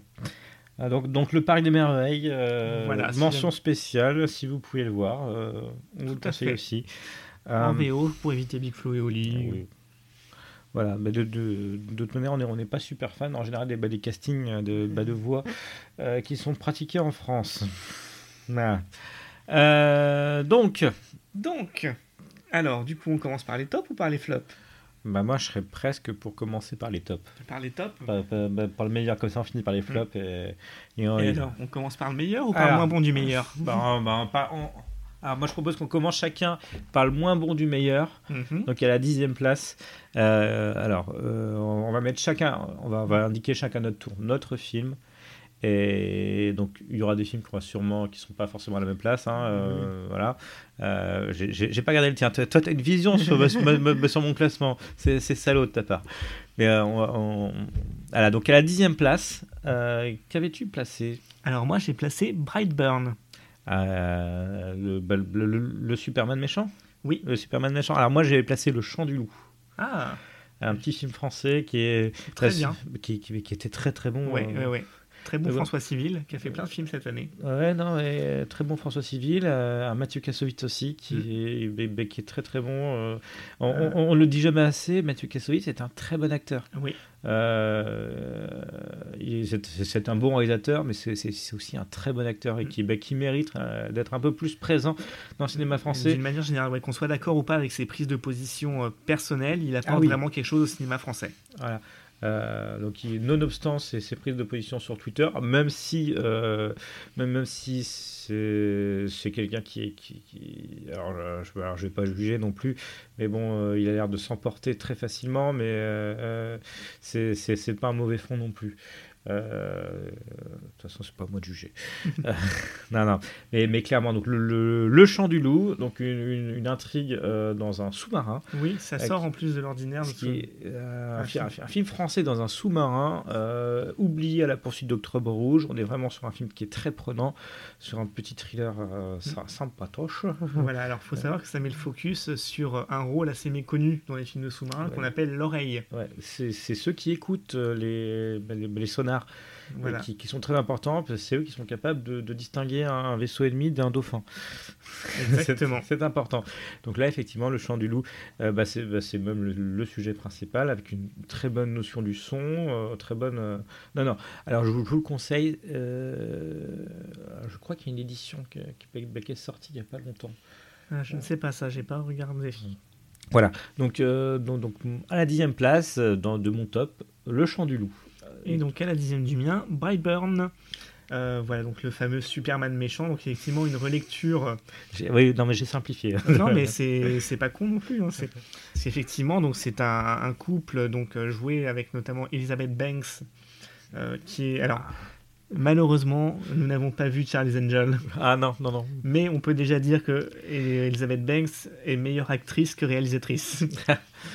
Ah, oui, oui. Voilà, donc euh, Elizabeth Banks dans le rôle d'une mère de famille qui n'arrive pas à avoir d'enfants, euh, jusqu'au jour où ce couple bah, trouve une capsule dans leur euh, jardin tombée du ciel avec un petit gamin. Donc euh, effectivement, ça ressemble à Superman, sauf que contrairement à Superman, le gamin, il veut pas du bien à personne. Bah, ce qui semble un peu plus logique. hein, Mm. tu- tu débarques sur Terre, tu as plein de pouvoirs. Quelle est la première chose que tu vas faire Mm. Tu vas pas forcément aider les gens, tu, vas- tu vas te faire plaisir. Et donc voilà, on suit un peu le, cet enfant qui grandit. Euh, au départ, un bébé euh, tout à fait charmant et qui petit à petit euh, va ressentir l'appel de ses pouvoirs, va commencer à changer, va commencer à comprendre sa vraie nature. Et euh, voilà, bon évidemment les classiques, les événements à l'école où ça se passe pas très bien, les, il découvre le mensonge de ses parents et donc ça le fait entrer dans une fureur noire et il devient un espèce de, de vigilante euh, tueur. Enfin, c'est même pas un vigilante en fait, euh, personne ne lui a rien fait. hein. Ah, mais... Et donc voilà, vraiment une exploration de la face sombre euh, de, de une version sombre, on va dire, d'un film de super-héros, ce qui rentre pas non plus dans tous les clichés du film de super-héros. Euh, ça en reprend les principaux codes pour euh, vraiment les détourner, et c'était plutôt sympa. C'était plutôt sympa. Oui, donc, donc à la dixième place de ton top. euh, Exactement. On arrive au 9. Alors 9. Alors moi j'avais mis Once Upon a Time in Hollywood, le Ah. film de Quentin Tarantino. Que j'ai hésité à mettre dans mon flop. Oui, alors il est très clivant, mais moi j'ai, moi j'ai quand même beaucoup aimé. Mais j'ai- j'aime beaucoup le rythme, euh, le rythme des films de Quentin Tarantino qui, bah, qui a un rythme lent où parfois ça parle effectivement beaucoup. Euh, j'ai adoré euh, le fait que, enfin la peinture, la fausse peinture de cette époque, parce qu'on on va pas se le nier, euh, c'est, pas un film historique du tout. Hein, euh, la- l'affaire Manson n'est pas dé- dépeinte comme, euh, que- comme réellement. On est face à, à quelque chose d'autre. Et si la famille Manson avait attaqué la mauvaise maison C'est un peu ça. Euh, J'ai bien aimé les accès de violence euh, du, bah, bah, du film, surtout dans le final, qui sont, qui sont euh, magnifiques. Mais ça, Tarantino nous, nous habitait. En fait, en, fait, j'ai beaucoup aimé euh, euh, tout ce qui fait les atouts d'un Tarantino qui sont présents. Il n'y a pas eu les, il y bah, pas les grandes tartes de, de Tarantino où là je l'ai trouvé quand même un peu moins verbeux. Je l'ai trouvé un peu moins. J'ai trouvé il est énormément référentiel, mais euh, c'est des ré- références qui étaient bien placées, contrairement à d'autres films qu'il a fait qu'il a fait précédemment. Django Unchained, je te parle, vrai. Où, où, où là, où là c'était moins bien, où là, là, c'était moins bien fait. Le Once Upon a Time in Hollywood, pour moi, il, il passait crème, il était beau, il était bien filmé. Il y a Margot Robbie dans un rôle, dans un rôle de, de, de cruche. Pour moi, il y avait énormément de choses qui, qui, qui allaient bien. Euh. Donc, euh, donc, donc, donc, donc, moi, je l'aurais conseillé. Alors, pourquoi toi dans les flops? Euh, bah, figure-toi qu'avec justement Django Unchained, c'est le seul film de Tarantino que je n'ai pas aimé. Euh, pourquoi? En fait, justement, je trouve que euh, je vais prendre la réflexion avec un autre film entre guillemets moins aimé de Tarantino, qui est son précédent, Les Huit Salopards, et que moi j'ai adoré. Ah non, non, mais moi, j'ai- moi j'ai aimé aussi les Baby Salopards. Et justement, euh, dans Les Huit Salopards, je trouve que malgré la lenteur, les dialogues sont incroyables, il fait monter la tension, enfin, on est vraiment happé dedans. Et là, bah, tu vois, tout à l'heure, tu disais une bonne séance, c'est une séance où on regarde pas sa montre. Ouais. Et ben moi, j'ai passé mon temps à regarder ma montre. Euh, j'ai trouvé que justement tout le côté verbiage de Tarantino euh, ne faisait pas mouche pour le coup. On est passé de, de- de choses où les dialogues étaient ciselés à un truc où justement bah c'était euh, Bah, c'était juste du commentaire vide. Là, ce qui se passe, c'est que les huit salopards étaient aussi un, un huis clos. Euh, on était vraiment dans, dans une atmosphère qui était su- suffocante, étouffante. Là, on n'est plus du tout dans, dans la même atmosphère, donc c'est pas c'est pas le même film. Bien sûr, et c'est c'est pas la c'est pas la question, mais comme je suis même je- enfin j'ai je suis pas rentré dedans. Ah, Et voilà. c'est dommage parce qu'il y a, comment dire, il y a quand même des bonnes scènes. Par exemple, la fameuse scène du ranch, Oui. où là, d'un seul coup, je me dis, voilà, là, il commence à se passer un Il truc. y a une tension Il une tension qui s'installe, et il maîtrise vraiment le truc. Et puis, d'un seul coup, on peut désamorcer avec de l'humour. Mais là, c'est vraiment tralala poète poète Comment ça? Quand il trouve Bruce Dern. Ah ah, moi, j'ai pas trouvé ça très à la poète poète. Moi, ça. C'est, moi, je trouve ça une manière de, de, de- de finir avec une vieille gloire du cinéma. euh, Et c'est- c'est- voilà. à mon avis, c'est ça le but. Autant la lenteur de précédents films ne m'avait pas du tout gêné parce qu'il y avait du, du contenu et du discours, autant là, bah, j'y ai vu vraiment euh, de la lenteur et des faits références euh, juste pour y mettre des références. Et voilà. Alors peut-être que c'est la peinture de cette époque qui m'a pas plu. Euh, Peut-être que voilà, j'ai trouvé le rôle de Margot Robbie absolument affreux. Ah, c'est, une cruche. C'est une cruche C'est une et cruche. mention spéciale à cette horrible scène où elle va se voir au cinéma. Je veux dire, Ah bah, elle va s'admirer, donc elle- Non, mais dans, voilà. une forme de narcissisme. euh, Exactement. Et ben, je trouve que, comment dire, alors je ne sais pas comment était réellement euh, Sharon Tate, mais euh, comment dire, Euh, ce que je veux dire, c'est que alors qu'il veut lui rendre hommage, il a fait vraiment passer pour une conne superficielle. Bah, c'est pas grave ça. Mhm. Enfin, moi, ça m'a pas gêné, ça. Euh, bah, bah, sachant que l'univers qui est dépeint est faux et factice, euh, et que, et que, enfin, que clairement, euh, là, bah, j'ai dit au tout début, c'est, c'est, c'est, c'est vraiment pas un film d'histoire. hein. Oui, Tous les éléments bah, bah, décrits sont faux. Euh, la, la peinture de la famille Manson. euh, je ne vais pas dire qu'elle est ridicule, mais bon, on- c'est c'est vraiment le, le sous-panier euh, bah, qui est montré, mais, il- mais il fait exprès pour les ridiculiser aussi. Euh, de toute façon, c'est des abrutis finis qui, qui- bah, qui sont montrés bah, bah, dans le film. Enfin, moi, moi ça m'a pas, ça m'a pas dérangé de bah, bah, tant que ça. Puis moi, j'ai pas vu le temps passer, donc après. euh, C'est le critère. C'est mon critère à moi, voilà. Euh, Neuvième position du coup pour moi, le Dain de Quentin Dupieux. Ah alors, alors sache que le Dain était dans mon top. euh, Alors, était, Il est plus haut. il- non, non, non, il, il était dans mon top. Il était normalement à la dixième place avant le chant du loup. D'accord. Euh, il, a été changé une heure avant qu'on qu'on commence à enregistrer. Donc le Dain y était. Voilà, donc Le Dain de Quentin Dupieux, Euh, un film un peu plus accessible peut-être? Bah, parmi les Quentin Dupieux, oui. Parmi les Quentin Dupieux, oui. C'est voilà, euh, une des meilleures comédies de l'année française, euh, avec Jean Dujardin donc qui tombe entre guillemets amoureux de sa veste en daim et qui, enfin, moi, moi, je vois pas le problème. enfin voilà, la putain de classe comme il dit. Bah oui.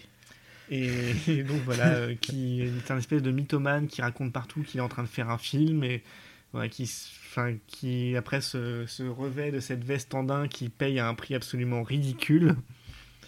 Euh, ridicule en sens beaucoup trop élevé pour ce que ça vaut réellement. Bah Et voilà, puis Adèle Haenel aussi qui est euh, parfaite euh, pour lui donner la pour euh, dans son rôle en face, euh, voilà de, de naïve euh, qui rêve de travailler dans le cinéma. euh. Et puis ce final improbable, j'ai pas trop envie d'en dire en fait parce que c'est c'est à la fois euh, tellement indescriptible. Ah, mais il faut le voir. Et Voilà. En fait, c'est comme la plupart des, des Quentin Dupieux, c'est énormément difficile à raconter. absurde, c'est peut-être euh, ça, à un moment ça tombe un peu dans la violence. Oui, oui, bah. euh, Enfin, comme sortent la plupart des Dupieux, je crois. Oui, mais il y, a il y a toujours une séquence gore hein, dans, Mm. de, de la Dupieux, il me semble. hein. Puis cette fin absolument magnifique d'absurdité. euh, enfin, Ah. C'est ça en fait, c'est c'est tellement absurde que voilà. Là pour le coup, on parlait d'Alien Crystal Palace tout à l'heure. Ouais. Là aussi, on est face à quelque chose de autre, sauf que là, ça nous dit, c'est fait exprès. Ouais, là, là, on est sûr que c'est fait exprès. On est sûr que c'est son intention, Bah, voilà, de de nous dire, mais what the fuck, quoi. Il n'y a pas de doute. Euh, bah voilà, non, un bah, très bon conseil. À la huitième place. Alors moi, alors moi j'ai bah, mis un film euh, Netflix, bah, j'ai mis The Irishman de, bah, de Mm. Scorsese. Très beau Parce, film. parce, que, parce que Scorsese a les couilles de, de sortir encore des films de 3h30. Parce que, parce que Scorsese euh, a les couilles d'avoir un casting 4 étoiles. Parce que Scorsese a un rythme. Parce que Scorsese a une patte. Parce que Scorsese, parce que Scorsese sait écrire. euh, quoi qu'on en dise, quoi quoi qu'on en fasse. Euh, J'avais vu des, des statistiques qui m'avaient horrifié, euh, disant que sur Netflix, euh, il n'y a que 20% des personnes qui ont fini le film. Le- la- Malheureusement, oui, re- reflet d'un truc où effectivement, faut tout servir tout de suite, on est dans du prêt à consommer, quoi. Voilà. Donc euh, j'ai- vu des stats. Non, alors c'était c'était 20. Non, c'était pas 20, c'était 20, 26%, 20, 25%, 20, 26%. Euh, un quart des personnes qui ont commencé le film et qui ont arrêté en, en plein milieu. Ça m'a horrifié. Euh, mais effectivement, si tu t'attends à voir la dernière série euh, You euh, ou The Rain ou, ou des conneries encore qui, qui a sur Netflix, ce n'est pas pour toi. Voilà. So- soyons clairs, c'est un beau film, c'est un bon film. Et je défendrai Scorsese jusqu'à la mort. Voilà. Et typiquement, c'est. Alors, moi, je l'ai pas mis, je l'avais mis dans les, entre guillemets, dans les bons films, mais que je n'ai pas mis dans le top. Mais typiquement, on parlait du rythme du Tarantino. Ouais. Voilà 3h30 que je n'ai absolument pas vu passer. Voilà. Et, et pourtant, c'est plus long que Tarantino. Et donc, le Tarantino, je veux dire, le, enfin, le casting est juste merveilleux, quoi. Je veux dire. Enfin, Robert De Niro qui s'est beaucoup fourvoyé dans des, Dans des comédies dans des comédies où euh, Joe Pesci qui a disparu sont juste impeccables. Enfin, Al Pacino, pareil, qui est électrisant. Enfin, c'est. Ouais, non, non, mais là, mais en fait, on, on est dans tout ce que Scorsese sait faire, euh, le film de Malfra, avec un casting 4 étoiles. Et, Et- encore un film de Malfra qui ne ressemble pas à ses Oui. anciens films de Malfra. Bah oui, parce qu'il s'est renouvelé quand le, le, le pépère. Non, non, il sait quand même, euh, c'est un beau réalisateur. Il, sait, il, il, il- il ne se redit pas, même si pour moi l'atmosphère est quand même assez proche. Voilà. Bon. Euh, donc toi à la huitième place. À la huitième place, j'ai mis Ad Astra, Ah, intéressant. le dernier film de James Gray, donc euh, qui respecte les, les codes d'un film de James Gray. Au final, ça parle très souvent, quel que soit le sujet d'un film de James Gray, en filigrane, il parle de famille, il parle de liens. La recherche du père. Voilà. Donc là, un film avec euh, Brad Pitt euh, qui part dans l'espace, accomplir une mission qui avait été à l'origine entamée par son père et qui aurait dégénéré. Euh, malgré le côté un peu spatial, c'est un film très intimiste, comme James Gray sait les faire. Et il est rarement meilleur que justement quand il sait faire des. Mm. Ouais, quand il se focalise sur les, les choses. euh, comment dire, assez. Bah, intimistes. ouais, non, mais c'est. Je, je sais pas comment tu vas finir ta phrase. Voilà, bah, tu vois, moi non plus, je savais pas au final. Ouais. Et donc, vraiment, euh, comment dire, euh, on est vraiment sur le, le mariage parfait de l'infiniment petit et l'infiniment grand. Donc euh, C'est ça, c'est. En fait, c'est. Voilà, partir dans l'espace pour au final euh, se, se, se retrouver soi-même, quoi. non, ça. Et vraiment, non, beau film, beau film.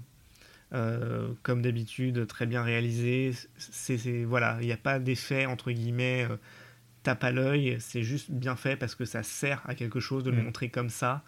C'est très sobre, c'est efficace. Euh, voilà. Et puis bah, Brad Pitt, euh, excellent comme souvent. Bah, souvent, mais, mais non, mais Brad Pitt est, un très bon acteur, contrairement à, à sa réputation. Oui. Euh, voilà, donc euh, Ad Astra. À septième position, alors moi, à la septième position, euh, j'avais le In Fabric. On en avait parlé il y a un numéro ou deux. Oui. Bah justement, euh, parce qu'il sortait en salle. Il sortait en salle, justement. Dans très peu de salles. Oui, oui. Bah, donc, moi, je l'ai mis à la septième position, sachant que je l'ai vu il y, a, euh, il y a deux ans. Un an, deux ans, je, je, je, je ne sais plus, donc c'est pas un film de 2019. Parce que euh, là aussi, très travail énorme sur le son et sur l'image. euh, une histoire légèrement décousue qui suit, euh, qui suit une robe. Voilà, qui suit une robe. euh, Rob Lowe, Rob Estes. non, Robbie Williams. Donc voilà, donc moi je l'avais mis à la septième position. Donc bah, euh, c'est un tout parce que on est face vraiment à une œuvre d'un. Euh, ah, comment il s'appelle le réalisateur? Euh, Peter Strickland. Peter Peter Strickland. Peter Strickland. Euh, on est face vraiment à, à une œuvre qui est en train de se former, qui est, qui est, qui est intéressante et qui est protéiforme et qui est belle. Euh, non, moi je le défendrai aussi celui-là, donc c'est pour ça que je Voilà. l'ai passé à la septième place. Et une fois encore, c'est pas le genre de film qu'on comment dire qui se livre tout de suite comme ça en mode euh, voilà je vous pose les enjeux ensuite il y a une heure d'action et ensuite on Ah non. conclut quoi Non, non. Bah, non, non, parce que bah, bah, déjà, pour comprendre euh, que l'on suit la robe, euh, il y a une demi-heure de film qui est passée.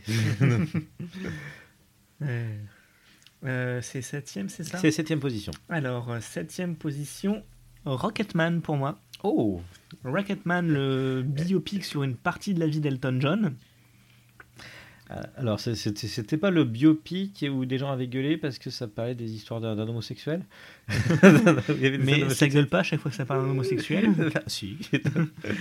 Euh, donc voilà, le- un biopic alors, sur une partie de la vie d'Elton John. Euh, pourquoi je l'ai mis là? Bah, Déjà d'une fois parce que c'est un très bon film. Et aussi un peu, entre guillemets, euh, souvent l'histoire ne retient pas le meilleur des deux films quand il y en a deux qui sortent la même année sur des sujets proches. Je pense Ah. là pour le coup à Bohemian Rhapsody. Ah, ouais, donc tu Bohemian voulais- Rhapsody qui est un hachoir en termes de réalisation. Euh, là, pour le coup, en fait, on a vraiment un vrai film. Euh, Qu'est-ce que j'entends par là? Euh, J'entends que Bohemian Rhapsody, par exemple, c'est une succession de scènes. Et alors, sans remettre en cause l'interprétation de Rami Malek, euh, bah, c'est entre guillemets du lip sync. Ils ont passé les chansons de Queen et ils chantent par-dessus. Ouais. Mais c'est la voix de Freddie. Mais c'est la voix de Freddie Mercury. Et Excusez-moi pour ce son. Euh, Rocketman a vraiment adopté euh, le- l'approche inverse. Euh, pour finir sur Bohemian Rhapsody, outre le fait qu'il y a des sérieux problèmes de, de raccord et de montage, euh, ils ont choisi aussi de faire en gros Queen de A à Z. Hmm. Euh, Rocketman, lui, va se concentrer juste sur une partie de la vie d'Elton John. On va le voir un petit peu au début quand il est petit, on va le voir grandir, et on va le voir donc accéder à la gloire et ensuite chuter avec ses problèmes de drogue. Et donc voilà, le film se conclut justement quand il se relève un peu de sa euh, de son addiction et ressort donc de, de cure. Mais dans la vraie vie, une fois qu'il a fait ça, il a encore euh, 40 ans de carrière derrière. Mm. Donc voilà, ils se sont vraiment focalisés sur cette période. Euh, du coup, on a un sentiment d'un film beaucoup plus cohérent, d'un tout global, et non pas de succession de passages. Ouais. Surtout que la narration, elle n'est pas forcément abordée de manière linéaire. Elle l'est dans l'évolution des événements, mais par exemple, on commence avec euh, Elton John, donc là ici qui est joué par euh, Taron Egerton, Mm. euh, l'acteur de Kingsman. Oui. Qui est sur scène et qui se barre en plein milieu du concert pour partir dans son groupe de soutien en cure de désintox et commence à raconter sa vie. Donc on n'est pas sur une comment dire, on n'est pas sur une origin story en fait. Non. On est voilà, on est vraiment, un- on part d'un point A où il est au plus mal et où il commence à faire son introspection. Euh, L'autre changement aussi, c'est que euh, bah, Taron Egerton, pour le coup, euh, il a fait un peu comme Joaquin Phoenix pour le biopic sur Johnny Cash. C'est-à-dire que Joaquin Phoenix, à aucun moment, il n'a cherché à singer Johnny Cash. Il, a- il s'est approprié le personnage, dans le sens où ils lui ont pas foutu un masque Mm. et ils n'ont pas changé sa voix. Donc c'est Joaquin Phoenix qui lui ont fait une coupe de cheveux qui ressemble, qui était celle de Johnny Cash, ils lui ont mis les vêtements, mais après c'était à lui de faire passer par ses gestes, par ses attitudes, par ses émotions et par la chanson qu'il incarnait Johnny Cash. c'est le parti pris qui a été adopté ici. C'est Taron Egerton qui chante les chansons. Il a pris des cours de chant exprès pour le film. Ouais. Il a donc dû aussi apprendre les chansons. Donc, idem, ça évite une rupture entre guillemets de ton dans le film où d'un seul coup, euh, vous avez quelqu'un qui parle comme ça et puis qui après se met à chanter avec une voix de diva, quoi. Mm. Tout est vraiment voilà ultra cohérent.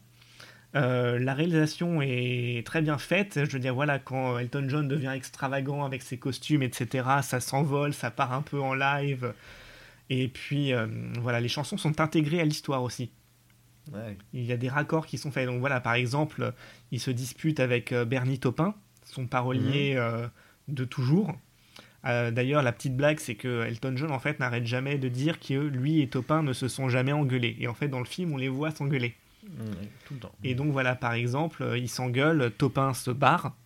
Euh, ça va être la seule pause dans leur collaboration d'ailleurs, parce qu'après ils vont mettre un peu de temps à se rabibocher. Et donc suite à cette truc, il est seul à table et donc il commence à boire et il commence à chanter Sorry seems to be the hardest word. Mm. Donc voilà, tout est vraiment intégré dans l'univers. Voilà, euh, on, on ressent vraiment tout ce qui fait que voilà, la musique de Delton John lui est personnelle. Personnellement, je ne connaissais pas du tout sa musique à part les grands tubes. Et euh, voilà, je considérais plutôt que c'était pas entre guillemets euh, ma musique pour moi. Là, ça peut un peu donner envie de s'y intéresser. Euh, voilà, la prestation d'Egerton est très bonne, la réal est très bonne, Euh, le film est dynamique. Et voilà. Voilà, voilà. Donc. Rocketman, euh, Donc, euh, qui, qui- bo- bonne surprise, mais éclipsé du coup au profit d'un plus mauvais film. qui, qui- qui est à. Éclipsé au, oui, bah, qui est éclipsé au profit de euh, Bohemian Rhapsody. Rhapsody. Oui. Alors, donc ça, c'était ton septième. On va passer au sixième. Oh, Le sixième. Le sixième. Alors, moi, de mon côté, bah, c'était mon... c'était un film d'animation Mhm. qui est le Toy Story 4. Toy Story 4. Donc, est-ce que tu l'avais mis dans ton top aussi? Alors non, mais je l'avais mis dans ceux à évoquer parce que très bon quand même. Bah, disons que Toy Story 4, déjà, bah, l'univers de Pixar, euh, Pixar, euh, je pense qu'on peut difficilement faire mieux en matière d'animation. Ils sont sur le toit du monde. Euh, ils ont réussi, grâce à Toy Story, à se renouveler parce que Toy Story 4, honnêtement, avant la sortie, on n'en attendait rien. Exactement. On n'attendait rien parce qu'on se dit, mais merde, pourquoi ils nous font un 3 Mais ça s'était passé exactement la même chose pour le 3. On se dit, mais merde, à la fin du 2, ils avaient tout dit. ils avaient tout dit. Et non, ils ont réussi à. Coup de bluff, ils ont réussi. Et ils ont fait pareil pour le 4. Avec un, un opus. Alors. euh, Quoi qu'on en dise, les Toy Story, pour moi, j'ai de plus en plus de mal à les considérer comme des films pour enfants. Mm. Parce qu'ils sont tristes, mais d'une tristesse sans nom. C'est Ils sont comme une bamba triste. Ouais, c'est ça. Euh, ça sent une nostalgie de tous les instants. Euh, en plus, le 4, c'est vraiment sur la fin de vie des jouets. Mm. Euh, avec. euh, là, par contre, je ne sais pas comment ils vont faire un cinquième. hein. Ils pourraient arriver à nous surprendre. Mais non, mais comme ils ont déjà réussi avec le 3, comme ils ont réussi avec le 4, pour moi, ils pourraient presque le réussir à nouveau. Il va falloir qu'ils. Non, je sais pas. En tout cas, niveau réalisation, pour moi, c'est génial. Euh, là, on, par- on parle du rythme, mais là aussi, proposer un rythme aussi lent pour les enfants et, et que ça passe, franchement, chapeau. Euh, on peut parler aussi de la 3D aussi avec une, une- une gestion de la 3D qui était quand même magnifique. Euh, on peut parler aussi, puis là aussi ils ont su se renouveler, c'est grâce à- au, au nouveau personnage. Mm.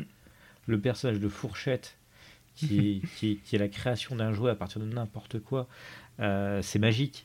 Mais cla- clairement, on- même si effectivement on est sur le truc du ta gueule, c'est magique, parce, qu'on on ne sait pas comment c'est possible ce qui se passe. À noter que désormais, maintenant, acheter une fourchette en plastique, ça va coûter 20 balles alors que tu pourrais le faire chez toi. Ouais, c'est ça. C'est ça. il- il- mais, mais ça, c'est Disney encore qui, est, mais, mais- bah, bah, qui a derrière ça. Mais voilà, pour moi, c'est Toy Story 4 est au-dessus de la vague. euh, Merci. Ouais, ouais. Et nous, non, nous- nous ne sommes pas seuls dans Bad, Bad Ball, le studio, je suis désolé. voilà. Alors, Et donc, bah, euh, juste pour rebondir, pour rebondir sur ce que tu dis, bah effectivement, euh, c'était, euh, c'est pour ça que je en fait, je l'ai pas mis dans les dans les tops. Il y a certains films parce que entre guillemets, c'était facile. J'ai préféré mettre en avant d'autres films. Euh, moins, euh, moins reconnus. Mais c'est vrai que Toy Story 4, je, je souhaitais également en parler. euh, parce que bah, c'était ça, c'était qu'est-ce qu'ils vont pouvoir nous dire cette fois-ci avec le 4. Et boum, quoi. C'est une fois encore, ils réussissent leur pari. euh, c'était absolument magique, quoi. Bon, nous ne sommes pas seuls dans le studio. excusez les, excusez les bruits aux alentours. c'est une émission en public et dans les conditions du direct. Ouais. Mais bon, euh, app- apparemment, ça n'enregistre pas non plus. Ça doit être, ça doit être en fond sonore. Donc je- on va, on va s'y diminuer ça. On, on va continuer. Donc, quel était ton, ton sixième film? Mon sixième, c'était The Lighthouse de Robert Oh, Eggers. Ah, mais ça, je- ça, je, ça, je rêve de pouvoir le voir. Et je, je n'ai pas pu le voir. Vas-y, dis-moi, ra- raconte-moi. Euh, The Lighthouse, pourquoi The Lighthouse? Tout simplement, déjà pour commencer, je pense qu'avec euh, Robert Eggers, euh, en 2015 avec The Witch, nous avons eu la naissance d'un vrai cinéaste. Euh, voilà, pas d'un cinéaste qui va reprendre forcément des, franchises ou autres. Euh, D'ailleurs, il, il en a même refusé. Il en a même refusé parce qu'il a préféré faire ses propres films. Donc The Lighthouse, c'est son deuxième film qui est sorti donc euh, 4 ans après The Witch, donc il a aussi pris son temps. Voilà, on parle de quelqu'un qui a fait un scénario original. Mais Ce qui est de plus en plus rare à l'époque, hein, d'ailleurs. Et alors, voilà, après à vérifier, je dis peut-être une connerie, mais euh, voilà. Et donc, euh, cette fois-ci, euh, plutôt que de nous servir un The Witch 2 ou un nouveau film d'horreur ou quelque chose comme ça, contre un- il a radicalement changé de cap. Parce que The Lighthouse, c'est donc intégralement tourné en noir et blanc. Euh, Ouais, c'est- au format euh, 4 tiers. Ouais, sur une pellicule qui est en plus particulière, qui ne se fait plus quasiment. Euh, alors moi, le- je n'ai pas encore vu le film, hein, donc, euh, donc, donc, donc- donc- donc ton avis m'importe beaucoup pour, pour celui-ci. Euh, mais disons que les images et en tout cas les bandes annonces, c'est- c'est fou, euh, c'est beau. Euh, après, bon, il y a Robert Pattinson. C'est super beau, effectivement. Euh, les- le travail sur l'image est démentiel. Les deux acteurs sont très bons. Même Pattinson, pour le coup. Même Pattinson. Même Pattinson. Ah merde. Donc voilà, il y a aussi donc Willem Dafoe. Euh, donc voilà, qui sont entre guillemets deux gardiens de phare et qui vont euh, tendre vers la folie au fur et à mesure qu'ils restent enfermés sur une île euh, où ils ont quasiment bah, ah, rien quoi, ils sont isolés de tout, donc euh, voilà. Non, vraiment, c'est, on faut saluer la démarche. Euh, Robert Eggers après The Witch, euh, il aurait très bien pu partir chez Blumhouse. Oui. C'est pas le cas. Et Ah euh, il choisit bah, au contraire de nous livrer un, un autre euh, quelque chose d'original. d'original qui n'a rien à voir avec ce qu'il a fait en premier film. Euh, vraiment, c'est complètement différent, c'est complètement barré. Je veux Ah dire, oui. voilà, là, au, au fur et à mesure que la folie monte, euh, le... la folie monte peu à peu et à la fin, ça repart dans, un peu dans le fantastique surnaturel, sans livret de clé. Sans, sans livret de clé. Sans livret de clé. Alors, euh, au cours de l'année précédente, il y a eu un autre film sur, sur de- se passant dans un phare, Cold Skin. Cold Skin. Alors, est-ce que sur le même niveau, est-ce qu'on est dans le même univers? C'est totalement différent? C'est pas du tout la même approche, euh, parce que Cold Skin déjà se base sur les... un livre, Oui. je crois, qui est le journal de bord, enfin qui est Ah, inspiré du journal de bord. d'un- Bad Bad Garden Phare, oui. Voilà. Euh, dans le sens où, euh, comment dire, Cold Skin, qui est aussi un très bon film, hein, Ah oui, qu'on- peut-être un des meilleurs de Xavier ouais. Euh, C'est français, monsieur Enfin, c'est réalisé par un français. Euh, Cold Skin, euh, pour le coup, euh, tu l'as vu? Je l'ai vu, Cold Skin. Voilà, t'es vraiment sur le côté euh, un peu entre guillemets euh, action. Tu vois, Ouais. tu t'intéresses à la créature, tu la vois, tu la découvres, tu as les autres qui arrivent, etc. Ouais. Là, tu es vraiment avec deux types enfermés dans un phare. Avec une créature. Mais. J'ai pas dit que c'était une créature. Oui, non. On ne sait pas en fait. On ne sait pas, bah, c'est un peu comme The Witch où pendant toute la. Sauf on, que le- on- est prisonnier dans une famille et il y a quelque chose d'autre autour. Autour, mais sauf que là, si tu veux, c'est encore moins perceptible que dans The Witch. Tu vois, c'est pas genre euh, d'un seul coup, euh, je sais pas, où il y a des objets qui vont changer de place et il va suspecter la présence d'une créature. D'accord. C'est pas ça. C'est genre, par exemple, il va surprendre que la nuit, alors qu'ils sont censés dormir, il voit deux faux monter et euh, il ressort euh, dans un truc. Et donc il se dit, ah tiens, il se passe un truc là-haut. Mais c'est tout. C'est tout. Tu n'as aucune manifestation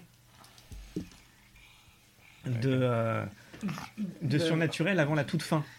D'accord. Ah, et voilà, tu n'as Ouais. vraiment que la, la folie ambiante Bon. de ces deux hommes qui alimentent et où tu te demandes, mais est-ce qu'il se passe vraiment un truc? Est-ce que. Voilà. C'est. Cold Skin, tout en étant un très bon film au final, et sur. Est, est dans un domaine accessible. The Lighthouse va en rebuter plus d'un. D'accord. Bah, bah, donc... En fait, c'est un film de parti pris. Ah oui. Et si, la- si- si le parti est pris, euh, le, le côté ne l'est pas. Euh, alors, donc, euh, donc, on a fini pour le 6. Le, à la position numéro 5 de notre top. Euh, alors, alors, moi, moi j'ai fait, j'ai fait une prise de risque avec Ne coupez pas. Je l'ai mis aussi. Ah, à quelle position? Bah alors, j'avais euh, en 4. Ah, bon, on était pas loin. Ce sont les aléas du direct. Ouais. Ce, ce sont les aléas du direct. Alors oui, donc euh, en, en plus là on va parler de films de zombies, donc c'est super d'avoir des enfants parmi nous. Euh, alors euh, ne coupez pas. Alors moi c'est moi c'est très drôle. Euh, quand quand j'ai cherché à voir s'il y avait une édition DVD qui était sortie, je suis allé sur Amazon et premier et première euh, pre- première euh, avis d'Amazon, donc il y a effectivement une, édition DVD qui est sortie. à- à- avis d'Amazon. euh, oh j'ai coupé au bout. C'était nul à chier. J'ai coupé au bout de 20 minutes. Comment on peut me conseiller un tel film? Alors, pour ceux qui ont vu le film, sachez que euh, justement, si vous coupez euh, les Qui n'ont pas 30 vu. enfin qui ne l'ont pas vu, sachez que effectivement les 30 premières minutes sont nulles, mais c'est expliqué après. Donc, euh, donc, donc, donc sachez que le film est construit euh, en, en trois temps, on va dire ça comme ça. Euh, premier temps, le, un film de zombies. Deuxième temps, le temps de la production de ce film de zombies. Et troisième temps, le tournage du film de zombies. Sachez que si vous regardez uniquement le premier temps, effectivement, je peux comprendre la réaction d'hier, mais c'est quoi ce film de merde?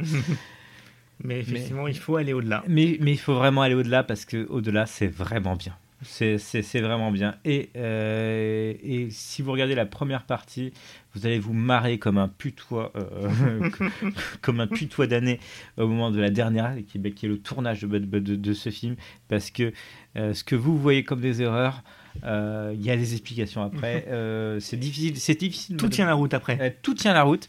C'est difficile d'en, bah, dire plus sans spolier, mais, euh, mais clairement, c'est un film où il faut tenir. Tenez bon. Euh, les 30 premières minutes sont difficiles, sont compliquées, et je veux bien comprendre que, que, euh, que vous vouliez quitter la salle et sortir, et sortir le DVD de là pour aller vous mater Hanouna en, en direct à la télé. mais non, ne faites pas ça, ne faites pas ça, faites, euh, reprenez vos esprits. euh, D'ailleurs, ne regardez pas Nouna, ça vaudra mieux. Alors, donc, nous, donc ne coupez pas. Euh, donc, c'est un film que je vous conseille, mais effectivement, il faut zapper les 30 premières minutes. Mais de toute façon, là, que vous dire de plus sinon bah, Bah, moi, j'ai pas grand-chose à ajouter en fait. hein, donc, du coup, euh, c'est- c'est- C'est-à-dire qu'en plus, tu viens de faire ton quatrième film d'un coup aussi. exactement. Voilà, donc, ah, Mon et, cinquième. et toi, t'as. Ah, c'était Ah oui, ta- c'est- non, c'est mon quatrième. c'est ton quatrième, non mais. Et toi, ta cinquième place, c'était quoi? Ma cinquième place, c'était Crawl. Oh Donc Crawl, le dernier film d'Alexandre Aja. Ah. Euh, Alexandre Aja qui avait été encensé pour Horn alors que c'était dégueulasse et c'était nul à chier. Bah moi j'avais j'ai hésité à le mettre euh, mais le, que- le, le côté petite série B euh, sympathique Ah, donc euh, moi j'avais mis dans les bons films mais je l'ai pas mis dans mon top non plus donc, Et euh, en fait, bah, moi justement, c'est un peu pour ça que je l'ai mis, c'est que ça fait tellement, entre guillemets, longtemps qu'on n'a pas eu de série B qui se, ne pétait pas plus haut que son cul, qui en gros fait le job. C'est quand même hyper efficace, Crawl. c'est bien fait c'est hyper bien foutu. Il y a des apparitions des, des crocodiles, alors que moi d'habitude, je suis plus du tout sensible au. Enfin, je, ça fait très longtemps que je ne sors plus pendant des films. Euh, là, il y a eu des effets où d'un seul coup, il te montre le crocodile et tu t'y attendais Mhm. pas, et là, boum, quoi, j'étais dedans, quoi. Non, mais- Et ça, il y a tellement de séries B qui veulent, entre guillemets, euh, se plantent parce que justement, elles veulent en faire trop. Et du coup, euh, ça, ça devient, comment dire, on en perd le plaisir. Là, on se concentre sur l'essentiel. Voilà, c'est c'est pas très long, ça dure moins d'une heure et demie, je crois. Ouais. C'est efficace, c'est direct, enfin, c'est bien foutu. Ah, mais Euh, les bestioles sont, sont bien faites. Et du coup, voilà, c'est pour ça que moi je l'ai mis dans, dans les tops, toujours dans cet esprit de plutôt que de, mettre, de ne pas mettre que des évidences, mais de mettre aussi des, des réussites. Mais il, il- il était dans mes bons films aussi euh, sans que je le mette dans mon top. Mais, mais bon, c'est une vraie, une vraie, c'est une vraie bonne série B.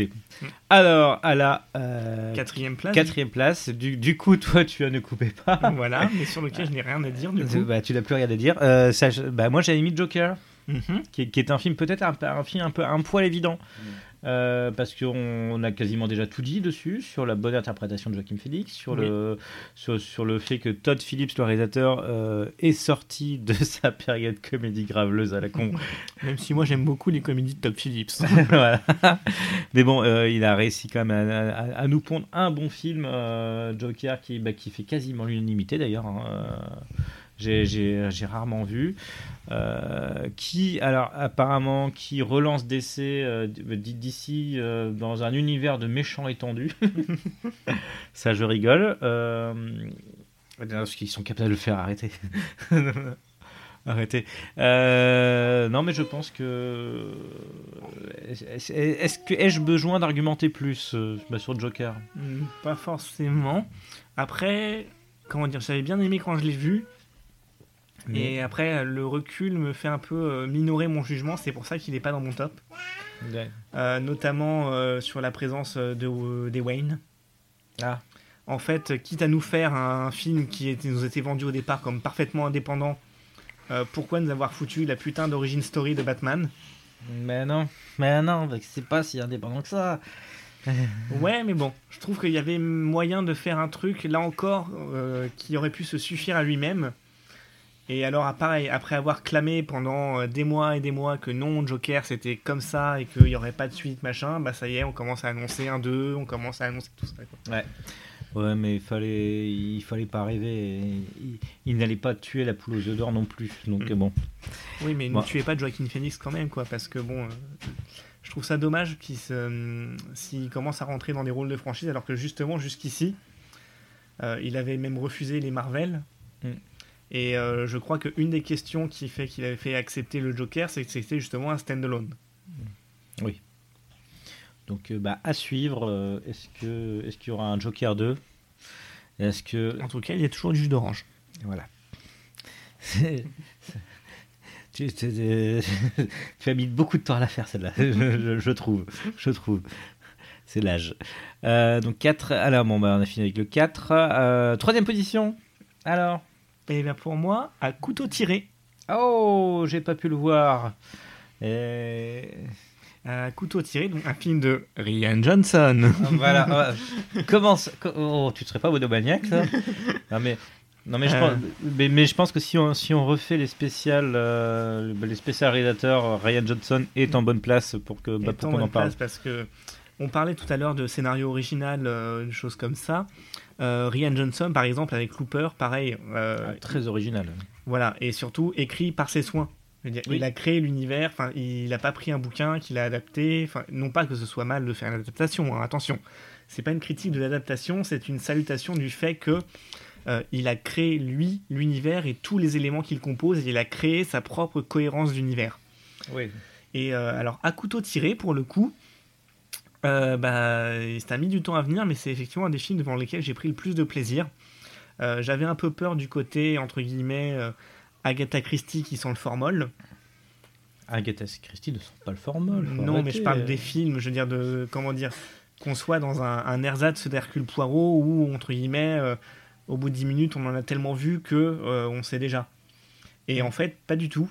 Alors, euh, outre le casting absolument euh, impayable, quoi, de Daniel Craig euh, qui parle avec son, son petit accent, euh, avec tout- tous en fait, Chris Evans, Jamie Lee Curtis, Don Johnson, euh, Michael Shannon aussi, Ah, mais- Michael Shannon et Anna de Armas. À tes souhaits. Non, mais normalement on l'a pas entendu. Euh, donc voilà, vraiment, il y apporte une touche en fait. Il y apporte vraiment sa patte et il renouvelle le genre. Alors, Mm. sans le transformer, euh, voilà, on n'est pas non plus sur, euh, comment dire, il a pas, voilà, il nous fait pas le, le Hellraiser qui se passe dans l'espace, quoi. Il Quand- transforme pas à ce point. Oh, il- il- c'est pas si mal le, le bloodline. Et, mais voilà, il y apporte vraiment ces éléments, en fait, et qui en font vraiment un, un- un film très agréable, enfin une très agréable surprise. euh, voilà. Donc à couteau tiré, tu Tu le conseilles. Bah, de toute façon, il était, il était à ta troisième place. Alors moi, ma troisième place, c'est une petite surprise. euh, J'ai perdu mon corps. Que je n'ai pas pu voir. Voilà, qui est petit film d'animation français. Voilà, parce que parce qu'on sait faire des films d'animation en France. Euh, très beau film. Alors que je ne mettrai pas pour les pour les enfants, parce qu'on parle quand même d'un corps, euh, d'une main qui se réveille à la morgue et qui va à la recherche de son corps. En même temps, le, le titre a, a pour le coup le mérite d'être assez explicite sur, Ah euh, bah, voilà, sur à voilà. qui ça s'adresse. Ah ben l'histoire, euh, bah, de toute façon, tout- toute l'histoire, hein, c'est une main qui va chercher son corps. Alors, franchement, euh, je trouve qu'il se casse beaucoup la tête pour un remake animé de La main qui tue. hein. Voilà, mais bon, ouais, mais en mieux, en mieux. Alors, euh, le, le film, le film est plutôt court et, et le film est beau et c'est très bien animé avec des idées d'animation waouh. Euh, parce qu'en plus, c'est très difficile d'animer une main correctement. En plus, la main a vraiment une conscience propre et a une. euh, en fait, on sent, on sent réellement qu'elle est vivante et qu'elle qu'elle est- elle nous donne ses émotions. Euh, rien, que, rien que par la gestuelle. Et c'est honnêtement, c'est beau. Euh, le- donc, euh, j'ai perdu mon corps, donc je crois que c'est Jérémy Clampin, le réalisateur. Clapin, je crois. Clapin, Clapin. Mais je fais tout de tête, hein, j'ai absolument pas de notes. Euh, à, à- à- à pas, à pas mon top, j'ai bah, bah, pas de notes. Euh, donc j'ai perdu mon corps, je le conseille à tous. Euh, donc là, je suis en train de faire vite, parce qu'on est déjà à plus de deux heures de- de- Et on a d'enregistrement. encore les flops. Et ouais, on n'a pas fait les flops. Vas-y, à toi. Alors, bah, euh, on passe au deuxième du coup. Euh, bah, euh, T'avais pas de troisième, toi? Bah si, Ah, ah, si. tiré. Voilà, couteau tiré. Donc le, le- le deuxième. Alors le deuxième, je crois qu'on est tombé d'accord. Ah, nous sommes, ah, oh nous sommes d'accord sur, un- sur, sur- sur un, petit, un petit soir d'été. Exactement. Euh, euh, Midsommar. Le Midsommar. Ari Aster. Ah, Alors moi, je- alors moi j'ai conseillé la version longue. Euh, moi, version courte ou longue, enfin courte. version longue ou version moins longue, euh, pour moi, les deux sont très bonnes. Voilà. Parce que, parce que la version longue, pour moi, était caractérisait mieux les personnages. Enfin bon. c'est vrai, c'est vrai pour le coup. Euh, Non, que dire Moi, j'avais trouvé Hérédité assez chiant. Euh, bah, était beaucoup plus austère. Mm. Fred Austère, tu connais. Et là, pour le coup, bah, comment dire, je me suis posé au cinéma et j'ai été vraiment transporté euh, par le, le voyage entre guillemets de l'héroïne, quoi. Bah, C'est euh, c'est un voyage surtout intérieur. Enfin, elle, elle apprend sur elle-même, elle Voilà. apprend à se détacher. Enfin, à, se détacher, oui et non, parce qu'en D'une fait, relation toxique. d'une relation toxique pour arriver dans une autre relation toxique Oui. et qui, est- qui avec cette espèce de secte. euh, ah, je, je, je, je sais pas si j'en dis pas beaucoup là. Euh, Peut-être Ah, un peu. vas-y. voilà, donc euh, pour, pour débarquer dans, dans, dans ce village où elle va nouer des relations avec, euh, avec ce village plus qu'avec ses. euh, Avec ses. Bah, enfin, c'est même pas ses amis en fait. Non, non, non. Parce qu'en fait, elle a donc son. On commence le film en fait, elle vient de perdre sa famille sur un suicide plus ou moins forcé. Oui. Euh, bah, on peut pas parler de meurtre. Mais, euh, Bah, non, on peut pas. pas ouais, c'est compliqué. Euh, donc bref, elle est en deuil et euh, son connard de petit ami euh, s'apprêtait à partir en Suède sans elle. Ouais, donc, donc du coup, il l'amène, mais bon, il se sent obligé. C'est plus par, par obligation que par, Exactement. que, que, que par envie de l'aider. Et donc c'est suite à ça, donc en fait ils organisaient ce voyage, euh, comment dire, à la fois pour euh, découvrir une communauté et faire une thèse, Oui. et aussi euh, un peu pour les petits extras, on va dire, au niveau des filles, hein, c'est clairement annoncé par certains. Oui. Mais, mais du coup, il, du, du coup, il peut plus. Il a, il a, il a sa copine. comment, comment il fait? Bah, au final, ça leur pas empêché. hein. Oui. Ouais, bah, Ah, bah, bah, de toute façon, c'est un connard. C'est pour ça que la, c'est pour ça que la version longue est, est ma préférée parce qu'on voit, on voit beaucoup plus que c'est un connard et qui mérite son sort. Voilà, donc euh, petit aparté. Donc voilà. Euh, et donc voilà, il se retrouve en Suède au sein d'une communauté euh, donc, euh, où il ne fait quasiment jamais nuit. On, est Ouais. en, bah, on est en plein solstice, je crois, ou Bah, le Midsommar. le Midsommar. Le et donc Midsommar. ils assistent aux festivités un peu païennes de ce, de ce Midsommar. Et bien évidemment, ça va un peu dégénérer. Bah, des, des, des, des- bah, des festivités qui sont inventées. hein. Oui. Voilà, qui n'ont rien à voir avec ce qui se passe réellement là-bas. Tout le monde sait que, euh, en général, c'est des groupes de black metal qui se perdent dans les bois. et et qu'on- et Et- qu'on ne retrouve que très peu. non, puis voilà, vraiment pour le coup, on a une réalisation. euh, Il n'y a pas un poil qui dépasse euh, Oui, mais c'est surtout le, bah, le travail sur les arrière-plans. les arrière-plans. Effectivement, en fait, c'est un film en fait où plus vous le voyez, plus vous allez remarquer des détails, plus vous allez remarquer des sens de certaines phrases. Mm. Plus voilà, en fait, c'est il y a tellement de richesse dans ce qu'il propose que. Voilà, c'est c'est des je dirais pas des tableaux parce que ça donne une idée un peu filmée, mais pour évoquer un peu le sens du détail, c'est comme s'il y avait des peintures et qu'après les gens se bougeaient dedans, quoi. Ouais, non, non, mais donc effectivement, donc Midsommar, on vous le conseille, donc, c'est- on, donc on est tous les deux d'accord sur la deuxième position.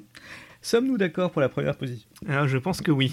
Ah merde Nous sommes d'accord, mais là, euh, oh, c'était la même année.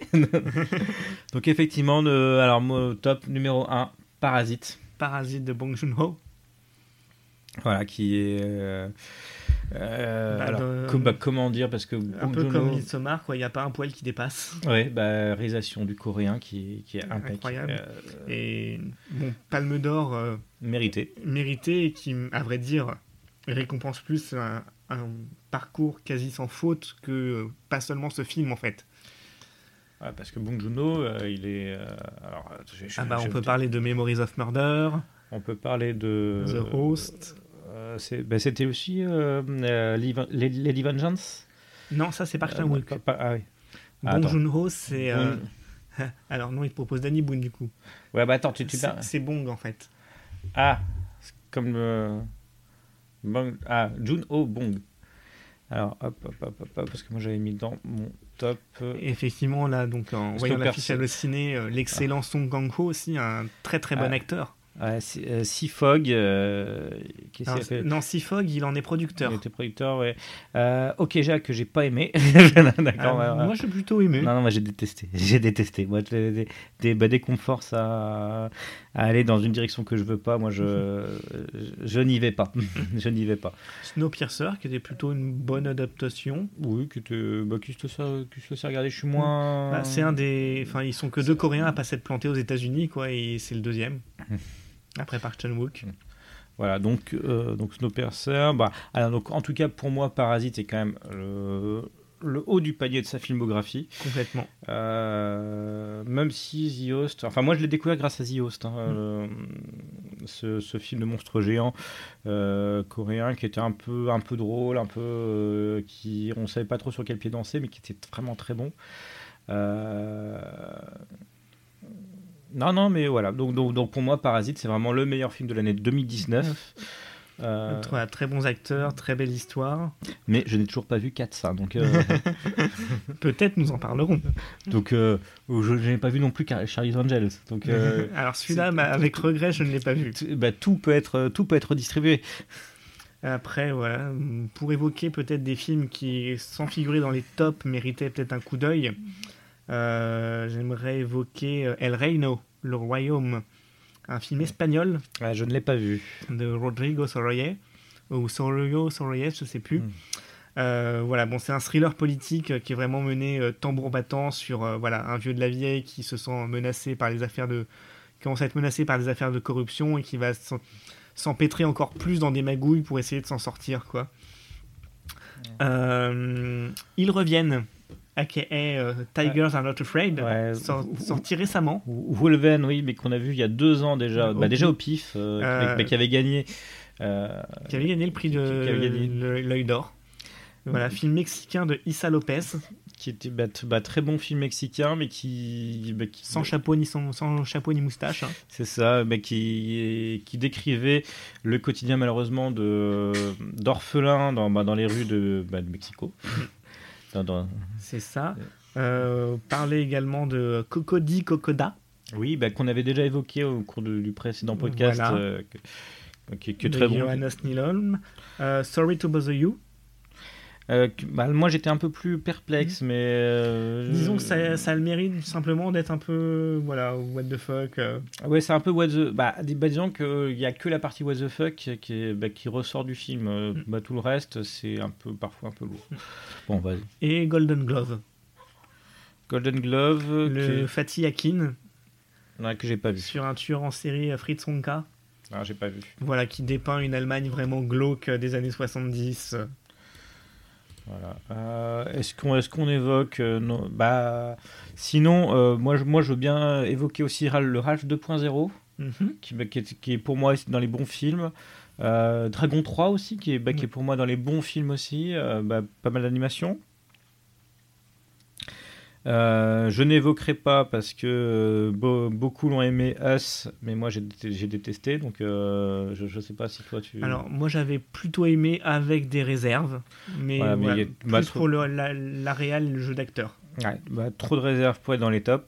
Bah, on, va, on va commencer les flops alors. Oui Alors, ah, ah, alors, alors il y a à boire et à manger. Comment dire? Euh, Mm. Flop, euh, alors flop 10. euh, Alors, moi, j'ai mis un duo pour le flop 10. oh. Alors, c'est pas pour, entre guillemets, euh, parce que euh, je voulais en caser à tout prix et que machin. n'as pas su choisir bah, si, C'est pas que j'ai pas su choisir, c'est que c'est la même logique. Ah, oh. En numéro 10, j'ai mis Men in Black International et Terminator Dark Fate. Pourquoi je les ai mis ensemble? Parce qu'en fait, c'est la même logique de euh, la prolongation d'une euh, d'une franchise, Ouais, euh, voilà, remise entre guillemets au goût du jour, Alors, et alors qu'on n'avait pas besoin, quoi. alors, sachant que, euh, que sachant que moi je j'avais mis Terminator Dark, Dark Fate dans mon flop 4. hein. Oh. Il était, il était monté beaucoup plus haut parce que c'était vraiment pas bon. Et donc voilà, mais donc euh, Men in Black International avec Chris Hemsworth, euh, Liam Neeson et j'ai oublié le nom de l'actrice. Tessa Thompson peut-être? Je crois oui, mais Mm. ouais. Euh, donc qui reprend euh, la suite des, de la trilogie avec euh, Will Smith et Tommy Lee Jones. Cette fois-ci se passe à Londres Ouais. et où voilà, on est reconfronté à une invasion extraterrestre évidemment avec son lot de traîtres aussi au sein du MIB, etc. Bon, enfin c'est mal réalisé, c'est pas inspiré du tout en termes de, il y a pas de, c'est pas inspiré du tout en fait et ça ne sert strictement à rien. Et hum, c'est un peu le constat que je partageais aussi euh, donc sur Terminator Dark Fate. Euh, Terminator en soi, Dark Fate, on peut pas dire qu'il soit archi nul, mais pareil, c'est un mélange du 1 et du 2 avec de nouveaux acteurs et un enjeu à la con absolument pas original quoi. Bah, ils, ont, ils ont voulu faire du fric, quoi. Voilà, et donc voilà, si c'est pour. Enfin, je suis pas contre à la base les suites ou les reboots ou les machins, mais si c'est pour que ce soit aussi peu inspiré, euh, on peut très bien laisser euh, les franchises où elles sont, quoi. Voilà, donc moi, au- en flop 10, je viens de changer à, la seconde mon, mon flop 10. À la base, j'avais mis Roxane, un film français avec Guillaume de Tonquédec, mais je me suis dit non, non, et finalement, il- Guillaume de Tonquédec est pas un si mauvais acteur que ça, donc euh, il rattrape un peu, il mérite pas forcément d'être d'être dans un flop. Donc voilà, donc je viens de le changer pour le remplacer par Creed 2. Alors, euh, Creed, comment vous dire? Euh, à la base, euh, Creed, donc l'héritage de Rocky Balboa, était un spin-off de la saga Balboa. Il était dit qu'on avait déjà tout dit sur Rocky Balboa, qu'il était temps de, parler d'un autre lutteur. Donc ils sont partis sur le fils d'Apollo Creed. Pourquoi pas, ça donnait un film intéressant. Sauf que ces salauds, ils ont, ils ont voulu continuer un peu et faire Creed 2, qui est... euh, qui, où ils ont réussi à faire quand même plus mauvais que Rocky 4. Euh, mais avec plus de moyens et avec de la musique hip-hop. Donc, euh, je- donc je, je- je peux difficilement le sauver. Il y a pas Tessa Thompson aussi dans le film? Si, si. si, si. Tessa, on est avec toi. Euh, Qui n'est pas mauvaise en soi en Non, tant qu'actrice, hein, c'est juste qu'elle a joué dans des mauvais films. Ouais, non, non, mais là, là clairement, sur, sur Creed 2, on est face vraiment à un pur produit. Euh, pour moi, on est vraiment face à une suite euh, voulue. Euh, quel- Quelqu'un tente de refaire la saga Rocky. Euh, Enfin, de, faire de l'argent avec la saga Rocky. Donc, ils, ils font une suite. Donc, euh, j'attends toujours le, le Creed 3 ou le, ou le Creed 4. Mais le problème, le bloc communiste est tombé. Donc, euh, comment ils vont faire pour trouver un, un méchant emblématique Est-ce qu'ils vont faire combattre contre des Afghans Euh, Boxe combat contre Daesh, ça, bah, ça peut être drôle, un combat de boxe bah, chez- Daesh. Mais non, non, ce n'est pas nécessaire. Euh, en fait, je, bah, enfin, je vois très peu de choses pour défendre ce, ce film. Je ne sais pas si tu l'as vu. Je l'ai vu et effectivement, j'en ai pas gardé un souvenir impérissable. voilà. Donc, euh, pour moi, c'est non. Euh, neuvième place. Euh, pour moi, Dumbo. Ah, bah, tu sais quoi, je ne l'ai pas vu parce que, parce que j'ai- j'avais décidé de pas me faire mal. comment dire, euh, un peu même remarque que les précédents, si c'est pour faire des choses aussi peu inspirées, bah voilà quoi, enfin Tim Burton, ça fait déjà un moment que ça donne plus grand chose. Euh, Ah, tu, tu parles niveau capillaire Et là, pour le coup, ben voilà, c'est une reprise de Dumbo, mais où il n'y a rien de magique, il n'y a rien, en fait, de... c'est assez fade. C'est assez fade. C'est... Je me souviens, en fait, ouais, de... d'avoir absolument rien ressenti devant ce film, tellement c'est, c'est... c'est creux. Oui. Et voilà, on a... il a beau essayer de mettre euh, euh, un petit message, de changer un peu la donne, enfin. C'était juste mauvais, quoi. D'accord. Donc moi, non, mon flop 9, euh, c'était Petromax. J'en ai parlé en début de podcast, film indien disponible sur Amazon Prime. Euh, bah alors, je ne vais pas en dire beaucoup plus que ce que j'ai dit. hein. Euh, film indien à l'humour euh, pas drôle, qui tente de faire peur sans, y arriver, mais c'est dur, avec une histoire d'amour et une histoire de... et des chants et des danses à l'indienne. c'est compliqué. Donc, bah, on va passer ca- carrément au flop 8. Ah, flop 8. Euh, J'inverse un peu mes ordres. Cimetière. Ah, moi je l'ai mis en troisième position. Ah. Euh, je l'ai beaucoup plus haut sur Cynthia. Euh, je vais me répéter un peu, mais euh, si c'est faire des remakes pour faire des choses aussi peu inspirées et mauvaises. Bah, c'est- alors c'est surtout qu'ils ont changé ca- carrément les morts. Mm. Euh, ils ont fait un système comme quoi. Alors est-ce que, j'ai le droit de spolier sur un mauvais film? Oui. Ouais, je pense que je vais spoiler sur un mauvais film euh, avec une espèce de congrégation de morts qui reviennent à la vie pour, pour envahir les vivants. Mm. Euh, c'est tellement con que ça fait beaucoup moins peur que l'original. Euh, déjà que euh, si vous vous souvenez de l'original, normalement c'est le, le plus petit des, oui. des, des- des enfants qui meurent. Là, c'est la, la fille. euh, euh, là, c'est la fille aînée, donc du coup, l'implication du spectateur est quand même moindre. Mm. Euh, Bah, faut dire qu'en plus, ils sont pas très intéressants, quoi. ouais, donc c'est. Pareil, je veux dire, euh, bon, au-delà du fait que ce choix a certainement été fait pour des raisons purement de politiquement correctes, bah, Alors, on tue plus les bébés. Il y a cette histoire à la con de, euh, comment dire, où au final, ils cherchent à se recréer une famille en mode euh, Oh. mort-vivant. en mode zombie. Donc, donc, bah, donc du coup, euh, ça veut dire que du- si on meurt, on revient. Donc du coup, il n'y a plus aucun, euh, il y a plus aucun intérêt. voilà. Euh, voilà donc bah, donc, donc- pour, pour moi donc moi j'avais placé beaucoup plus haut comme je te l'ai dit je l'ai placé à la troisième position parce que euh, En fait, euh, il- moi, je l'ai trouvé tellement fade qu'il mérite pas d'être aussi haut, quoi. C'est oui mais t'as peut-être vu plus de films que moi plus de merde, surtout. c'est peut-être possible. Euh, alors moi, à la huitième position, j'avais mis euh, donc un film que j'ai vu en festival qui était Meurt, monstre, meurt. Ah, j'ai failli le mettre. Voilà. Alors, alors euh, le film est louable en lui-même, mais si c'est pour nous finir avec un monstre en forme de bite, voilà, littéralement, bah, parce que sachez que, que ça ne parle que de ça. Euh, c'est un monstre en forme de, de- De, oui, Ouais, phallus. non, de, phallus, c'est- un phallus géant qui est tellement ridicule. Donc euh, le, le- le rythme est lent. euh, le film fait plus de deux heures.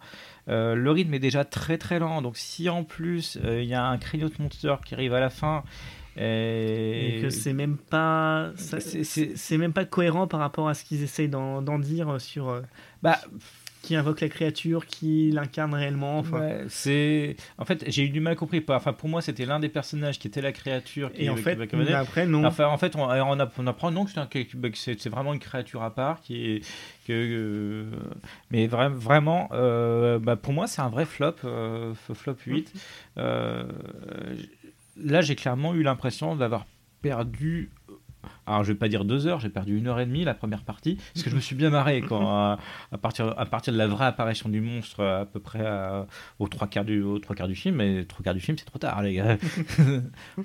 On, on- on s'est ennuyé avant. Euh, Flop 7 Flop 7, alors, euh, bah, moi, Vas-y. moi j'ai mis S.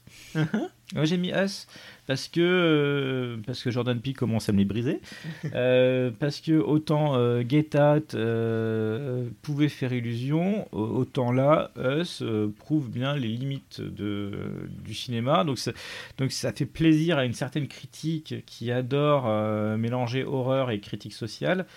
Euh, ça fait plaisir à certains, mais au bout d'un moment, si c'est pour en arriver à euh, les, méchants, euh, les méchants blancs contre les gentils noirs, Ou non parce que c'est un- Et le- non, c'est pas là-dessus, c'est que sur l'aspect de la critique sociale, justement, moi, ce qui m'a vraiment gêné dans le film, Mm. c'est que il était obligé de l'expliquer de manière aussi directe. Il y a genre 20 minutes où l'héroïne t'explique vraiment euh, ah machin, ce truc, truc. enfin. Voilà, donc c'est. euh, bah, enfin, pour moi, c'est surexplicatif comme un film hollywoodien, donc c'est pas. Un truc que t'as compris depuis le début en fait. Donc, donc on est. fa- Donc, donc- donc moi, ce, moi, ce genre de critique, mais, mais vraiment, c'est que tout ça pour ça, pour en arriver là, il n'y a pas de finesse. Mm. C'est pas fin. On est, on est face à un truc qui a des gros sabots. Et, et, et qu'on voit la, la critique se pignoler de- bah, devant ce genre de film, moi, ça m'a énervé plus qu'autre chose. Ce qui est dommage dans le sens où la réalisation est pas mal et euh, il y a des bons, il y a un bon casting. Oui, mais, mais c'est le reste. c'est le reste qui va pas. Donc faut, donc faut arrêter de. euh, faut, faut, faut, faut arrêter avec, avec ce genre de film. Bah, D'ailleurs, c'est en lien. D'ailleurs, euh, le contexte fait qu'il est sûrement à la septième place à cause du- des critiques autour qui, qui, bah, qui l'ont survendu comme un film génial. Euh, c'est pour ça qu'il est à la septième position, parce que normalement, euh, en vrai, s'il n'y avait pas eu ça, il ne mériterait même pas d'être bah, d'être dans le flop. hein. Euh, on, va, on, va, on va être clair. D'ailleurs, ça va être en lien avec mon premier, avec mon premier flop, euh, où, où là, vraiment, c'est- tout ce qui a eu autour qui est plus énervant que le film en lui-même, même si le film était énervant. Hop, alors, euh, pour toi, le 7. Tanguy le retour. Oh Oui, je me suis infligé ça. Euh, je sais pas trop pourquoi.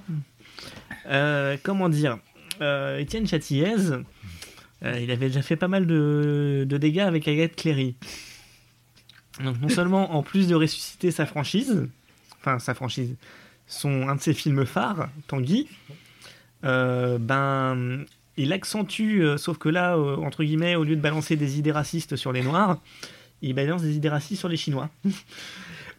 Pourquoi pas Pourquoi pas Parce que grosso modo, c'est euh, Tanguy euh, qui, euh, à la fin, donc à la fin du premier, il partait en Chine, et donc ses parents en étaient enfin débarrassés.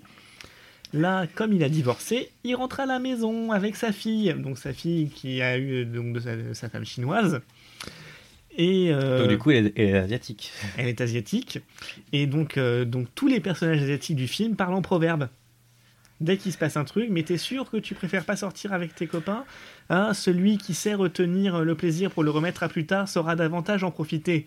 Enfin, et c'est que ça Quand la mère arrive de Chine, parce qu'elle revient évidemment dans le game à un moment, c'est pour parler comme ça Bah, il, il parle pas comme ça, C'est pour parler comme ça tout le temps Donc euh, voilà, je sais que c'est...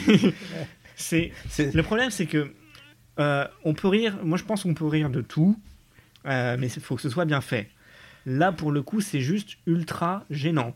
Alors, sur, sur un niveau de Michel Leb, on est à combien? Euh, je pense que honnêtement, je préfère Michel Leb Ok.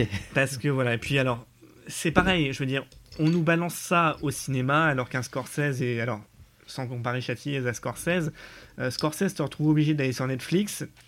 Là, on nous sort un truc qui honnêtement est aussi euh, sans le formol et formaté comme un truc de, de télé. Enfin, faut être honnête, c'est un téléfilm, rien de plus. Et l'acteur de Tanguy, je suis désolé, mais il a fait un coup d'éclat une fois dans sa vie, mais il sait pas jouer. Et voilà, quoi, je veux dire. euh, le problème, c'est qu'on sent que euh, voilà, tous les ressorts euh, comiques sont soit déjà vus, dans le premier, donc n'apportent plus rien, ne surprennent plus, soit sont basés sur une forme de racisme.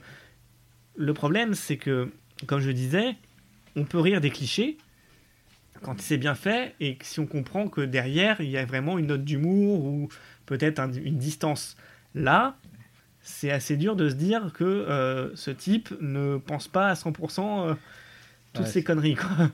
Bah, c'est un peu, c'est, un peu ce qu'on reproche à Christian Clavier. euh, et- les- les- mais les- mais qu'est-ce qu'on a fait au bon Dieu? Mm. Où, où c'est un film antiraciste, mais bon, en utilisant quand même le racisme, donc on ne sait pas s'ils sont réellement pas racistes. donc voilà. Donc c'est. Et voilà, et vraiment, euh, enfin, il n'y a rien qui va dans ce film, y compris d'un point de vue cinématographique. Quoi. Bah, téléfilm, hein, tu l'as dit. Euh, voilà, donc on était, donc c'est la septième position, sixième position. Ram- euh, Rambo Last Blood. Hmm. Hmm, voilà. J'ai hésité aussi. Bah disons que euh, Papy Stallone, il est peut-être temps d'arrêter. non, en fait, euh, ce qui est énervant, c'est que euh, là, clairement, on est face à un film où, euh, qui n'a de Rambo que le titre. Hmm. Parce que on- ça pourrait être n'importe quelle vigilante. Oui, Ça, ça peut- tu- tu remplaces Rambo par Steven Seagal. Euh, est un direct ou DVD euh, parfaitement potable. euh, mais là, non, là, là, la caractérisation du personnage de Rambo qui se retrouve à aller sauver la fille de. Sa logeuse. De bonne salogeuse au, au Mexique. Euh, Qui évidemment est capturé par un cartel qui va en faire une prostituée. ouais, mais du, mais- mais du coup, elle est où la guerre? Elle est où la guerre? On- Elle est dans l'acte final en fait. Ouais, mais oui, mais l'acte final, c'est lui-même qui crée la guerre. Enfin, il y y a un truc qui va pas. On, on est face, on, on est face à un personnage qui n'est plus Rambo. Mm. Euh, puis il y a tout l'acte final où euh, vraiment où, euh, qui se passe dans, dans cette espèce de bas de cache où la, où la des armes partout c'est- où ça devient ca- carrément ridicule hein. on, est, on est face à une série B tournée avec bah, Steven Seagal voilà. Ça pourrait être tout sauf un Rambo Rambo Last Blood tu, tu, tu le Rambo la- la Last Blood tu, tu fais jouer par non on, peut, on peut garder Stallone il n'y a, pas de problème mais c'est pas Rambo c'est juste un vigilante. Donc là, on est encore sur l'utilisation d'une franchise euh, à outrance, euh, quitte, quitte à dénaturer totalement. C'est ridicule. Voilà. Après euh, ça pète dans tous les sens. Euh, alors j'ai quand même une petite réserve sur certains effets de montage qui sont très rapides et qui sont chiants. Mais les effets de montage, moi, on va en parler encore avec mon cinquième, avec mon cinquième flop. Voilà. Donc voilà, pour moi, c'est pas bon. Euh, alors on est sur le numéro 6. Bah, j'étais sur le 6 là. Ah, alors moi je vais rester euh, au, pays de, au pays du fromage. Pays du fromage. La vérité si je mens, les débuts. Je ne l'ai pas vu. moi si. Euh, bon, que dire à part que c'est une infâme purge? Euh, Ah. vous Il n'y a rien qui va. Il n'y a rien qui va. Je veux dire, quelle était l'utilité de faire cette préquelle à la base Euh, L'argent L'argent Euh. T'en poses des questions, l'argent. Bon, déjà, les trois premiers, c'était pas fameux. Mais là, ils ont réussi à faire encore moins drôle. Et déjà, là, c'est creusé. hein. Non, mais oui, il n'y a aucun gars qui tourne en rond, qui, qui- qui tombe juste, enfin, tout tombe à plat. Euh, pareil, euh, format série télé. Euh, Qu'allait faire Gilbert, Mel- Gilbert Melki là-dedans?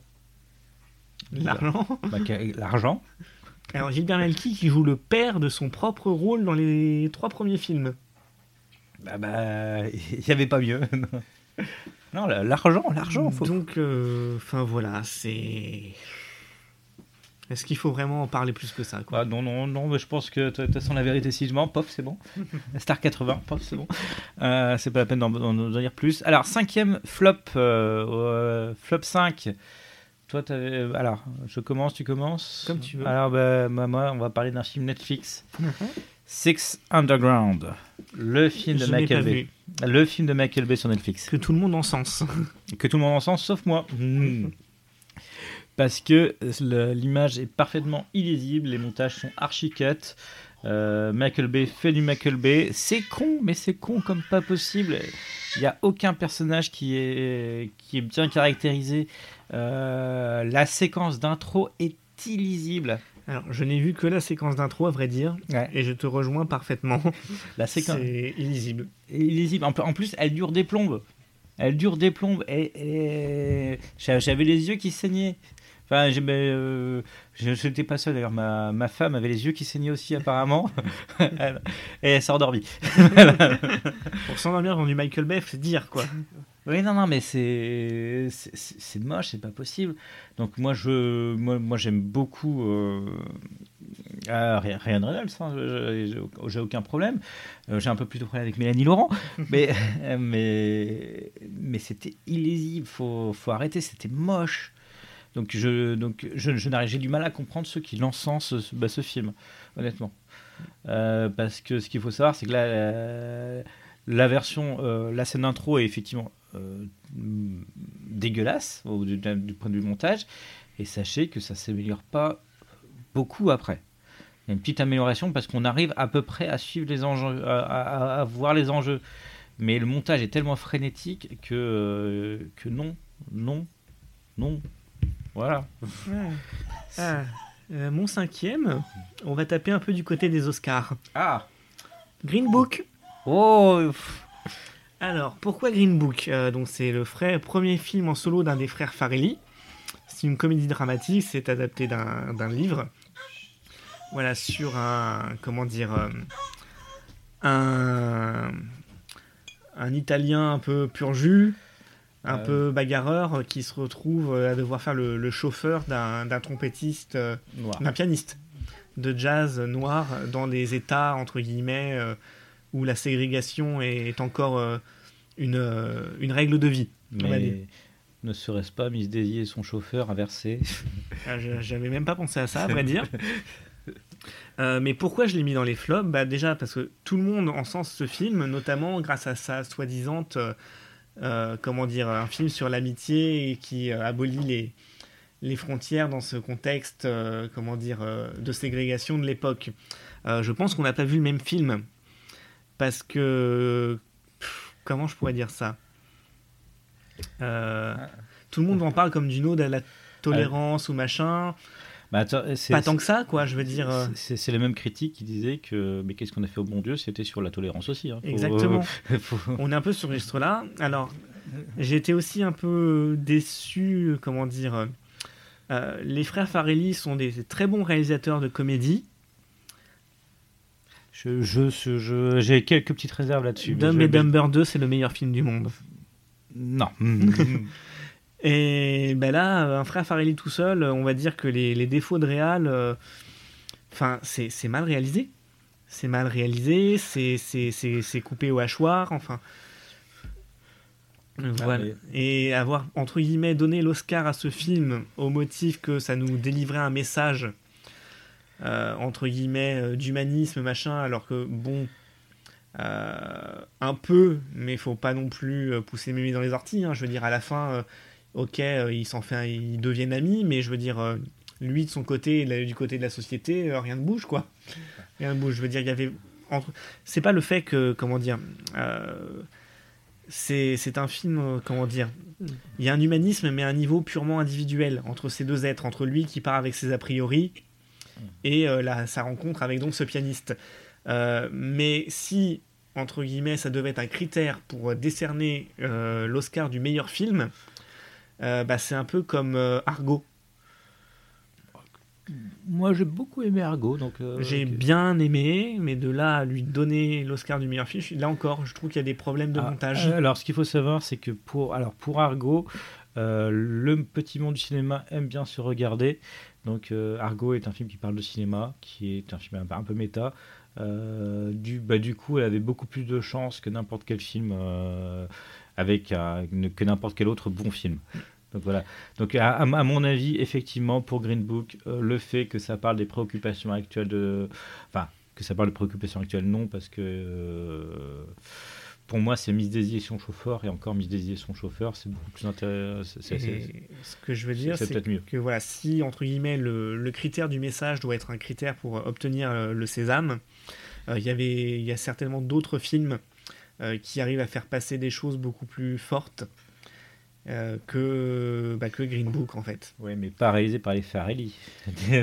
Pas réalisé par les Farrelly. Enfin là c'est pareil, je veux dire. euh, ça, ça, ça peut être n'importe qui.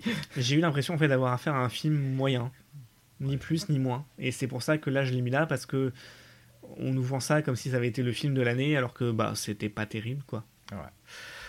D'accord, donc euh, du, du coup, Green Book, qui n'est pas conseillé par toi. Euh, nous en sommes à la quatrième position. Donc, euh, nous, moi, j'ai déjà fait, parce que c'était déjà Terminator Dark Fate. Quel est le tien? Le mien, c'était. Alors j'hésite à intervertir Ah. avec le 3. Euh, Est-ce qu'on parle de Cats tout de suite? Ah ben, c'est, toi qui décides, c'est ton top. c'est ton flop. Oh, allez, allez, Cats. Cats. Alors, Cats. donc, à quatrième position, ça veut dire qu'il y a trois films qui sont encore plus mauvais que Cats. Oui. Ouais, d'accord. Et C'est malheureux, j'aurais bien aimé mettre Cats en tête, mais bon, faut rester euh, relativement honnête. hein.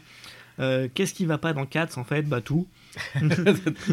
Au moins, c'est clair, mais Non, merci. La chose qui, qui marque vraiment, bon, outre le fait que c'est assez inintéressant en fait, c'est assez inintéressant. euh, le cara design est absolument monstrueux. Euh, Il y a ces espèces de CGI euh, pour en faire des, des corps de chats humains, mais en fait toutes les parties du corps ne sont pas faites. Donc en fait vous avez des chats entre guillemets euh, qui bon qui tiennent bon ça c'est normal ils tiennent debout etc. Mais avec des mains d'hommes. des, des chats qui tiennent debout, c'est normal. T'es sûr de toi des- Et pareil au niveau de la tête, il y a juste le, le milieu de la tête qui ressort, ce qui rend particulièrement horrible ça sur Judy Dench. Bon, enfin, que sont allés faire euh, Judy Dench justement, Ian McKellen et Idris Elba dans cette galère? Bah, ce qu'il faut savoir, c'est que nous, en tant que petits Français, nous n'avons peut-être pas tous les codes non plus, parce que Cats est, un monument aux États-Unis. Euh, alors, euh, moi, alors, moi, j'ai pas vu cette version-là de ver- j'ai entrevu parce que j'ai pas tenu très longtemps, parce que c'est un DVD de ma femme qui est la, qui, qui est une représentation de Cats à Broadway, euh, qui, qui, est immonde. Donc du coup, euh, du, du coup, j'ai- j'ai- je, crois, je crois- je crois que j'ai pas tenu une demi-heure.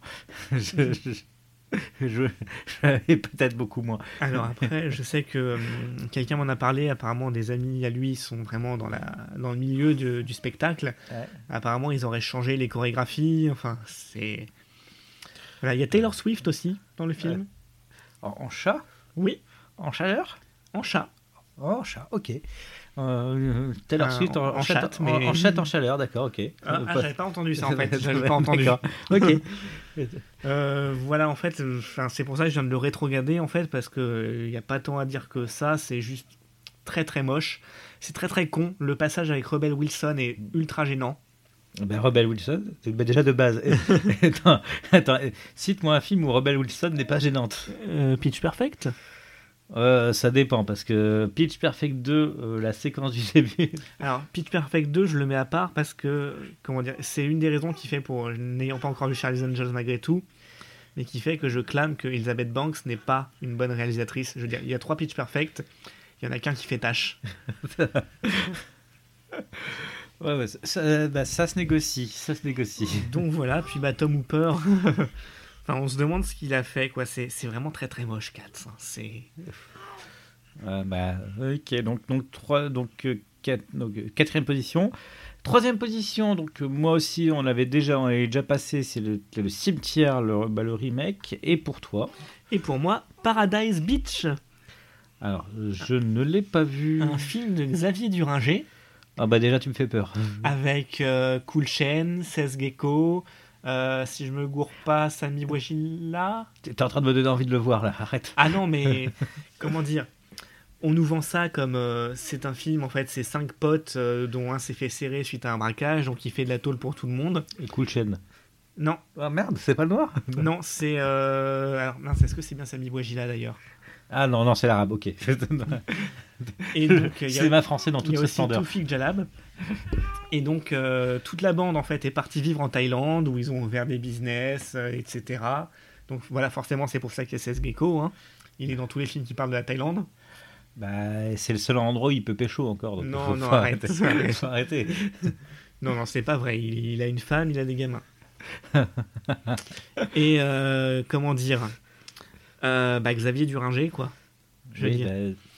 bah, Euh, ça enchaîne les poncifs, mais comment dire Un Ouais. poncif bien amené, on peut passer dessus. Mais là, non seulement c'est bourré de clichés, mais en plus, c'est très très mal fait, quoi. Je veux dire, à chaque fois que. Parce que, évidemment, il y a une histoire d'argent. Et euh, donc, euh, l'autre sort de tôle et veut récupérer sa part. Les autres ont évidemment tout dépensé. ah bah, normal. Donc ils commencent à s'embrouiller et euh, ça commence à partir en sucette entre eux et ils finissent euh, par se, dé- se- se détruire entre eux. Et donc quand il y en a un qui meurt, on a le droit au fameux flashback ralenti sur toutes les scènes d'avant où on les voit en train de se taper dans le dos, de boire des Ah, bières ensemble beau. en noir et blanc. Ah Enfin, c'est vraiment affreux, c'est pas inspiré, c'est très mou. Enfin, c'est censé être un film entre guillemets de pas de gangster, mais un peu, et au final, c'est c'est mou. Euh, que dire euh, Ouais, alors évidemment, euh, c'est le côté, on nous montre le côté racoleur de la Thaïlande. hein, bah, forcément. ça parle pas d'autre chose, hein, donc euh, Enfin, enfin, bon, on, on montre le côté racoleur de la Thaïlande, mais est-ce qu'on montre vraiment des enfants prostitués ou des transgenres? Euh, non, non, Bah, non, non, donc, mais- c'est pas si racoleur. je veux dire, voilà, je veux dire, ils ouvrent des bars, c'est forcément des bars à putes. Après, il y a des guerres de, Ah, bah entre, oui. entre ri- gangs de bars rivaux où ils se piquent des filles. Enfin, C'est en fait ouais, c'est zone interdite quoi. attends, je, attends, mais je, je rêve de voir cette, scène où il se pique des filles. mais- Non, mais dans le sens où t'as. euh, parce que, évidemment, euh, t'as donc d'un côté les. T'as eux, puis en fait, de l'autre côté, t'as des gangs d'Africains qui sont installés aussi, qui ont ouvert des bars et qui vont débaucher les filles d'un bar pour qu'ils viennent chez eux, mais Ouais. par la force. C'est-à-dire, ils vont taper, pas les filles, mais ils vont casser le bar, ils vont taper le propriétaire et ils embarquent les nanas, quoi. Ouais, puis les filles suivent, bien sûr. Voilà. Donc, évidemment, euh, enfin, bref. Ça, ça donne, ça donne presque envie de le voir, là, tel, tel que tu me le dépeins. En fait, c'est, très simple. Euh, je pense que ça, fait, ça s'adresse clairement à un certain public euh, de jeunes qui euh, passent beaucoup euh, leurs étés là-bas parce que c'est une destination au final facilement accessible et Euh, où d'ailleurs euh, beaucoup d'entre eux, euh, Thaïlande? oui. Oh merde. beaucoup en fait de jeunes qui ont peu de moyens partent en fait souvent en Thaïlande. T'as vraiment une communauté là-bas qui s'est qui s'est développée. Surtout dans certains coins, bah, c'est là où Sasgeko avait ouvert son bar. C'est un coin qui est très fréquenté par, euh, bah, ce qu'on, bah, par des jeunes de banlieue en fait, qui une fois l'an bah, vont claquer tout le pognon en Thaïlande quoi. Ah, bah ça je ne le savais Et donc pas, ça euh, ça, m'intéresse. ça, ça cible clairement ces gens-là, ça met euh, les têtes d'affiche du rap euh, un peu euh, soit en actuel pour Sasgeko ou à l'ancienne pour euh, Cool Chain. Et au final, c'est juste un gros film de beauf quoi. Bah, un petit peu comme la plupart des films de banlieue. Voilà. Alors, donc nous passons tout de suite au numéro 2. Roulement de tambour. Roulement de tambour. Alors, donc moi, c'était bah, c'était un film français. Ah, ah. C'était Nicky Larson et le parfum de Cupidon. Oh. Oh, Mon numéro 2 est aussi un film français. oh merde. Oh. Nous finirons ensemble. Oh Alors, euh, alors Nicky Larson et le parfum de Cupidon, c'est surtout une, euh, une, une grosse déception. Enfin, une grosse déception. Bah, je sais pas, non, je sais pas si, je, ça mérite vraiment une vraie dé- déception, parce que je n'étais pas le public visé par ce film. J'étais le public du club Dorothée, mais pas le public visé par ce film. Euh, parce que, alors, Nicky Larson est le, ce film français qui n'est pas une adaptation de City Hunter, qui n'est pas une adaptation de la BD, qui est plutôt une adaptation de la version française du dessin animé qui était so- sorti sur Club Dorothée, euh, refait par la bande à La bande à Fifi. la bande à Fifi. Euh, donc Voilà. voilà, Lachaud pour les intimes. voilà. Euh, Philippe Lachaud. Euh, donc du coup, euh, on a toute la bande à Fifi qui se fait des blagues entre eux pendant tout le film, avec des, pas mal de private jokes et pas mal de films, enfin pas mal de, de choses qui sont totalement incongrues dans l'univers. Donc ça pourrait passer. on se souvient de Asterix Obélix Mission Cléopâtre, où c'était la bande à Canal qui avait refait le film et qui avait fait des balais, qui, l'avait fait à sa sauce et c'était pas passé parfaitement. Sauf que là, dans Nicky Larson et le parfum de Cupidon, bah, ça ne passe moins bien parce que bah, parce qu'ils sont moins drôles, tout simplement. voilà, faut. faut- bah, le problème est là aussi, c'est un problème d'humour. En plus, là, on est vraiment sur une histoire où euh, MeToo est passé par là. MeToo est passé par là. Euh, alors, euh, alors c'est pas réellement spolié, mais le parfum de Cupidon est un parfum qui permet de vous rendre amoureux. Donc, bien sûr, euh, quelle, est, quelle est la plus grosse blague à faire? Ah bah, faire tomber amoureux d'un homme. bah voilà, t'as- voilà, voilà. T'aurais pu écrire le, t'aurais pu écrire le scénario. Donc c'est, donc c'est des grosses ficelles. C'est, euh, c'est pas très très drôle. Euh, Non non mais il faut éviter. Évitons, évitons, évitons. Alors toi c'était, Moi, c'était Nous finirons ensemble, le Alors. film de Guillaume Canet, la suite Ouh. des petits mouchoirs. alors eh, eh, est-ce que ça fait pleurer? Non. Alors, Flûte. j'avoue déjà avoir eu un peu de mal avec les petits mouchoirs. hein. Et aussi à vous comprendre comment les gens pouvaient trouver ça, entre guillemets, aussi euh, au point d'en pleurer, quoi. Bah, Il y, a des, il y a des mouchoirs. Oui, non, mais je veux dire, euh, depuis quand Enfin, faut que ce- c'est censé être émouvant pour un truc qui pleure. Là, on passait deux heures avec une bande de cons, quoi. Et donc là, bah, on retrouve la même bande de cons, sauf que c'est encore pire. pire que. Oui. Pire parce que euh, donc là euh, François Cluzet euh, a divorcé et va vendre la fameuse maison où il se retrouvait chaque été entre potes. Et comment dire, François Cluzet est toujours aussi insupportable et aussi comment Dépressif. voilà. Mais sauf que bon, pour incarner la dépression, on a déjà vu moins, comment dire, moins grotesque quoi. Oh. Euh, voilà. Et en fait, il y a plein de choses qui vont pas, mais pareil, uni dans le fond, dans le fond des choses. Euh, aussi dans la forme, hein, on va pas se mentir. Mais euh, comment dire Par exemple, il y a toujours cette espèce de bah, blague euh, sur le comment dire sur l'homosexualité de Benoît Magimel. C'est Ah, toujours bon? un, un- entre guillemets un ressort comique, mais qui moi dès le départ j'avais trouvé que c'était plutôt glauque en fait comment il présentait ça. C'était crispant, je veux dire les gens étaient là en mode ah c'est trop drôle, mais non c'est pas drôle, c'est juste, euh, enfin il se comporte comme un sale con quoi. C'est juste de l'homophobie cachée. C'est ça. Alors là, en plus, Benoît Magimel euh, arrive avec un compagnon. Ah. Mais euh, il fait quand même du gringue à François Cluzet. Oh. Et en plus, il recouche avec son ex-femme. Non, là, pas. Voilà.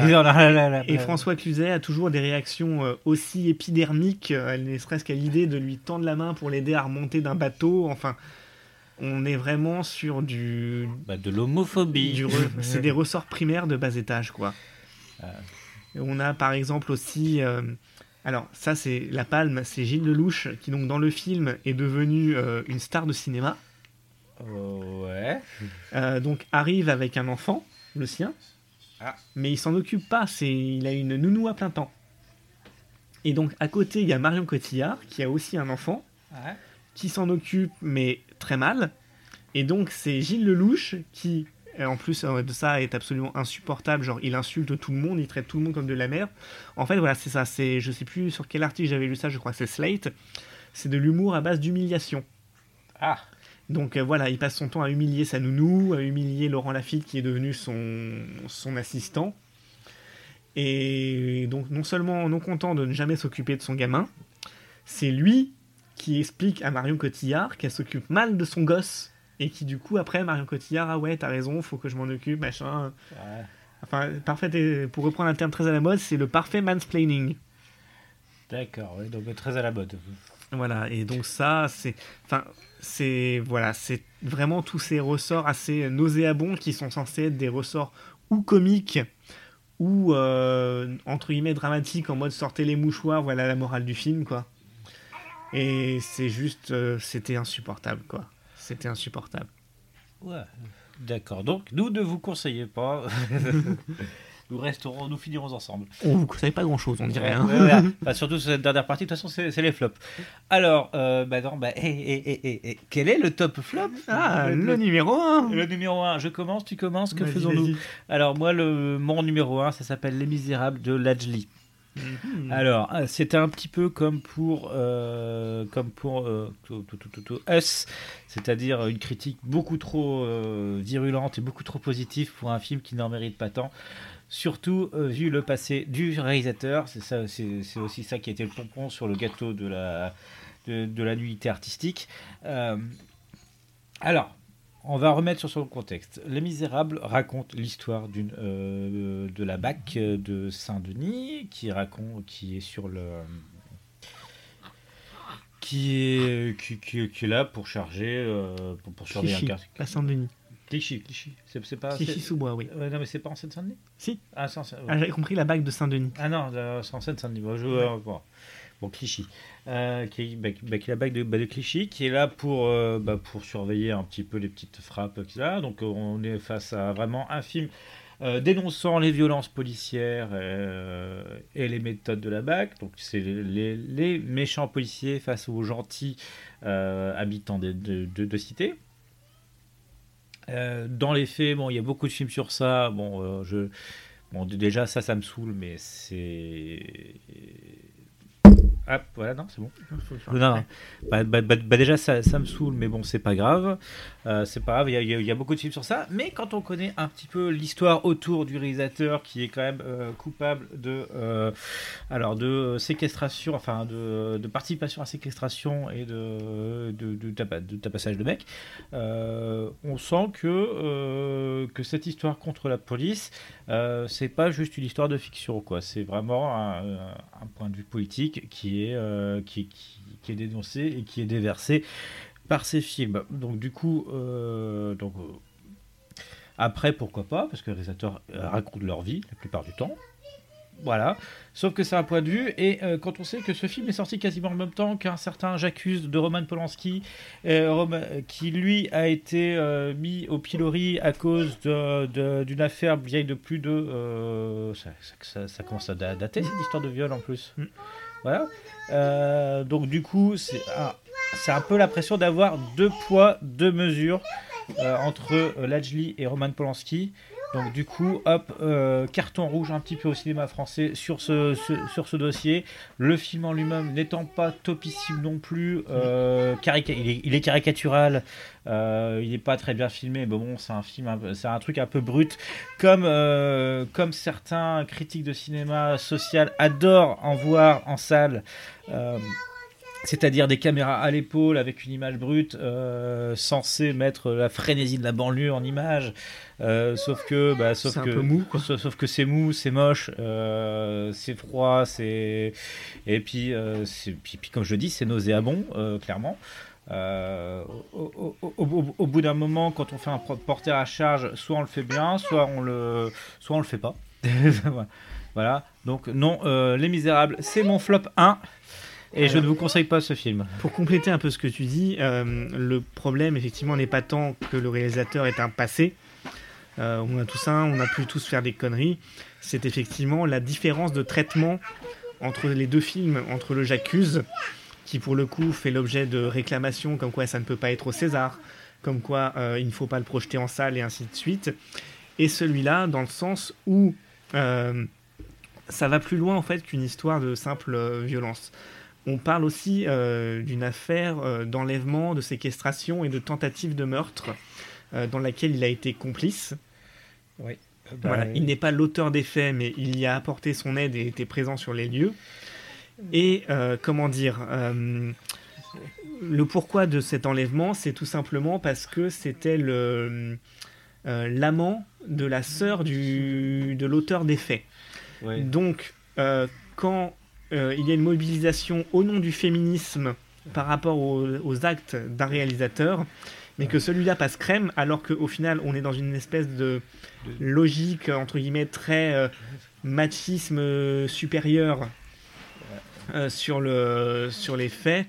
Voilà, il y a clairement quelque chose qui est pas qui, relève d'un certain état d'esprit. Voilà. Après, on peut on peut changer, on peut voilà, mais il y a très clairement une différence de traitement pour si les actes ne sont pas les mêmes, la logique Et, et la Elle- même. est la même. Deuxième point euh, qui m'a gêné dans le film aussi, euh, c'est un prosélytisme religieux, en fait. Ouais, mais c'est, ouais, mais ça, nous, nous sommes dans une, dans une société où ça n'est plus gênant. Euh, apparemment, c'est beaucoup plus gênant euh, d'avoir une affaire de viol il y a 20 ans euh, où la victime a, a- a- a arrêté les, les poursuites que un, un truc de séquestration et de meurtre maintenant. euh, il y a, enfin, il y a maintenant, euh, ça, ça date, ça date de, d'il y a, d'il y a moins de 10 ans, quoi. Oui, Enfin, c'est- je crois, c'est- oui, oui. c'est- c'est- c'est- ça dit bien des mois. Apparemment, c'est moins gênant.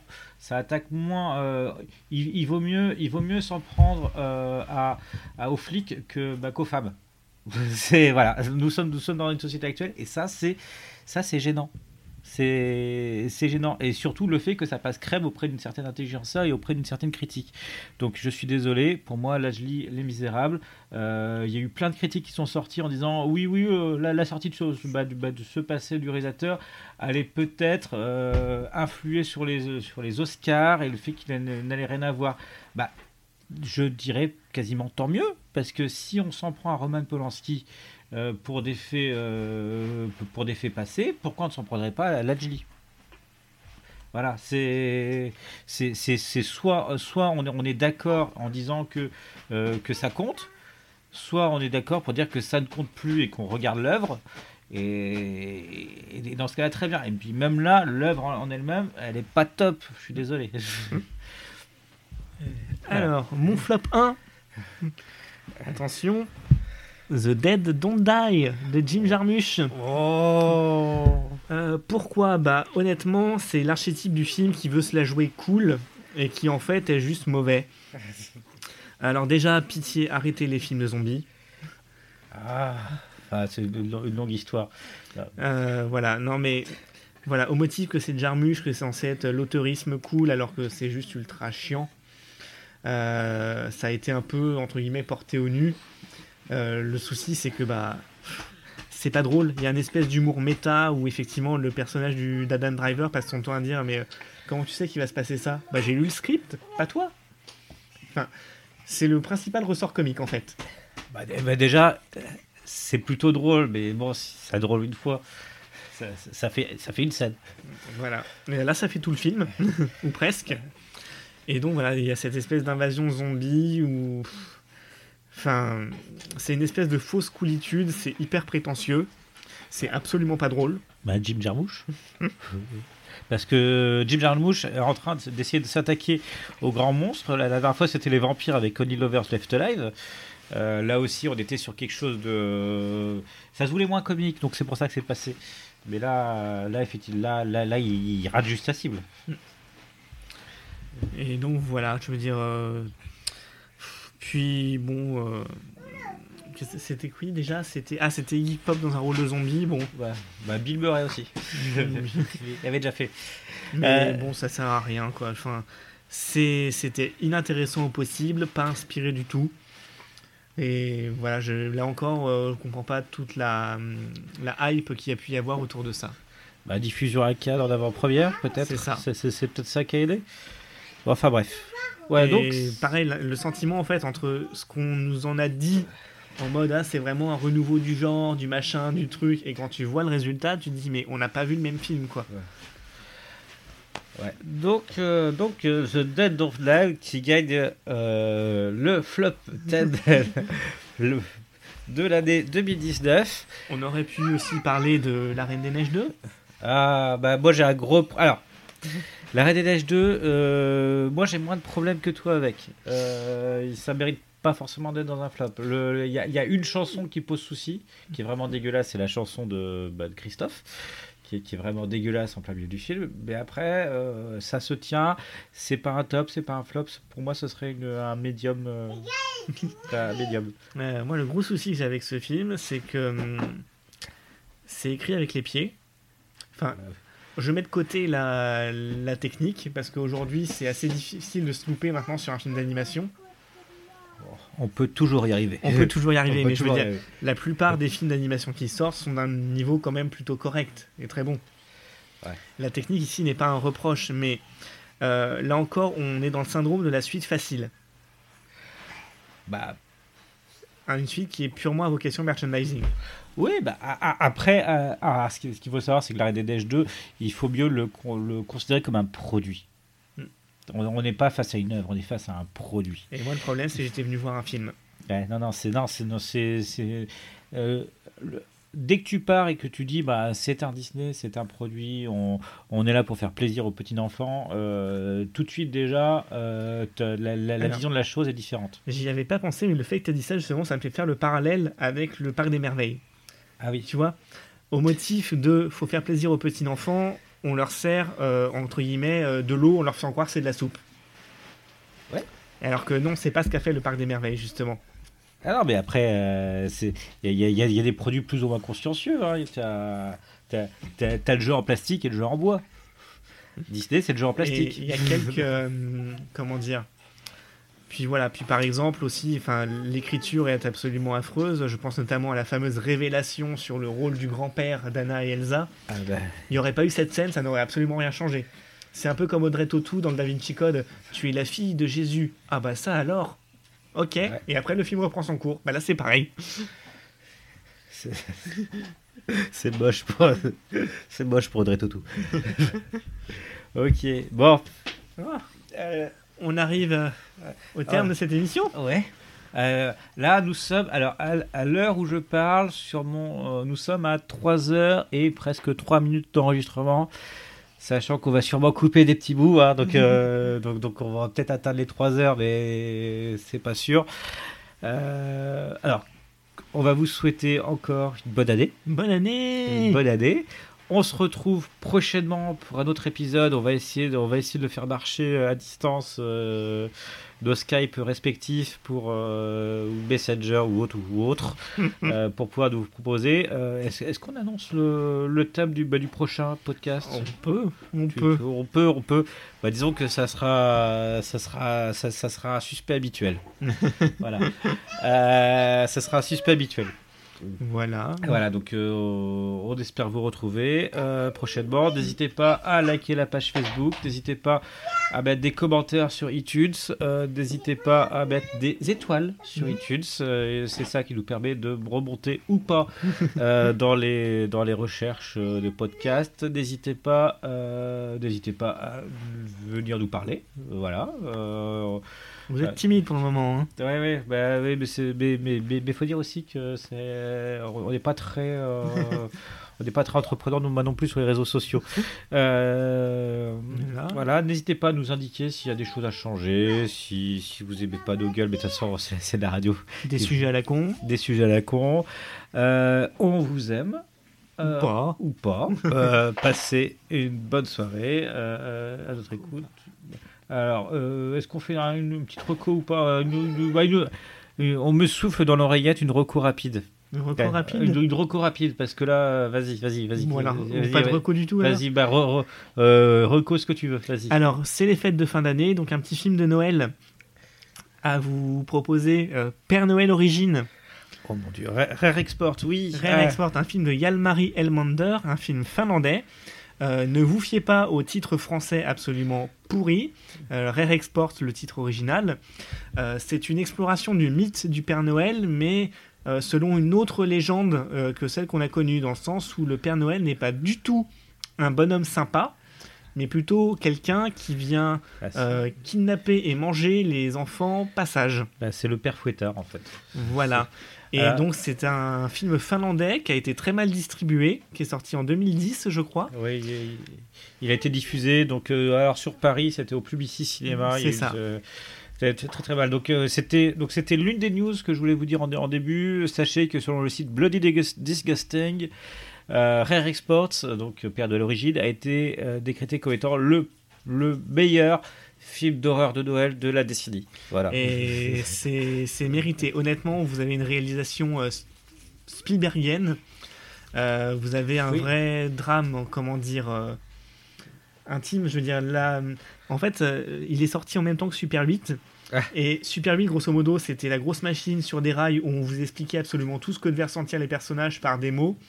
Et euh, Rare Export, c'est le parti pris opposé. C'est dans le sens où tout est intériorisé, contenu, et on le ressent vraiment avec une force à l'écran entre un enfant et son père qui ont des grosses difficultés relationnelles et qui vont se résoudre en fait avec cette histoire de, de chasse au Père Noël. Et puis, et puis ce qu'il faut savoir aussi, c'est que Rare Export euh, est censé être un film d'horreur pour, pour enfants. D'ailleurs, Pour enfants. Pour, pour enfants, oui. C'est tout comme la, la grande époque des films d'horreur pour enfants, et c'est pas si c'est c'est pas si euh, si fréquent qu'on a un vrai, des vrais films d'horreur pour enfants. Et Euh. la fin aussi est d'un humour noir euh, Ah oui. incroyable. Ah oui, on, on vous laisse le découvrir. Donc ça, c'était ta reco. Moi, je n'ai pas de reco à part euh, non, je n'ai pas de reco à vous conseiller à part euh, portez-vous bien et sinon, euh, bah, sinon À bientôt À bientôt, à bientôt, tchou tchou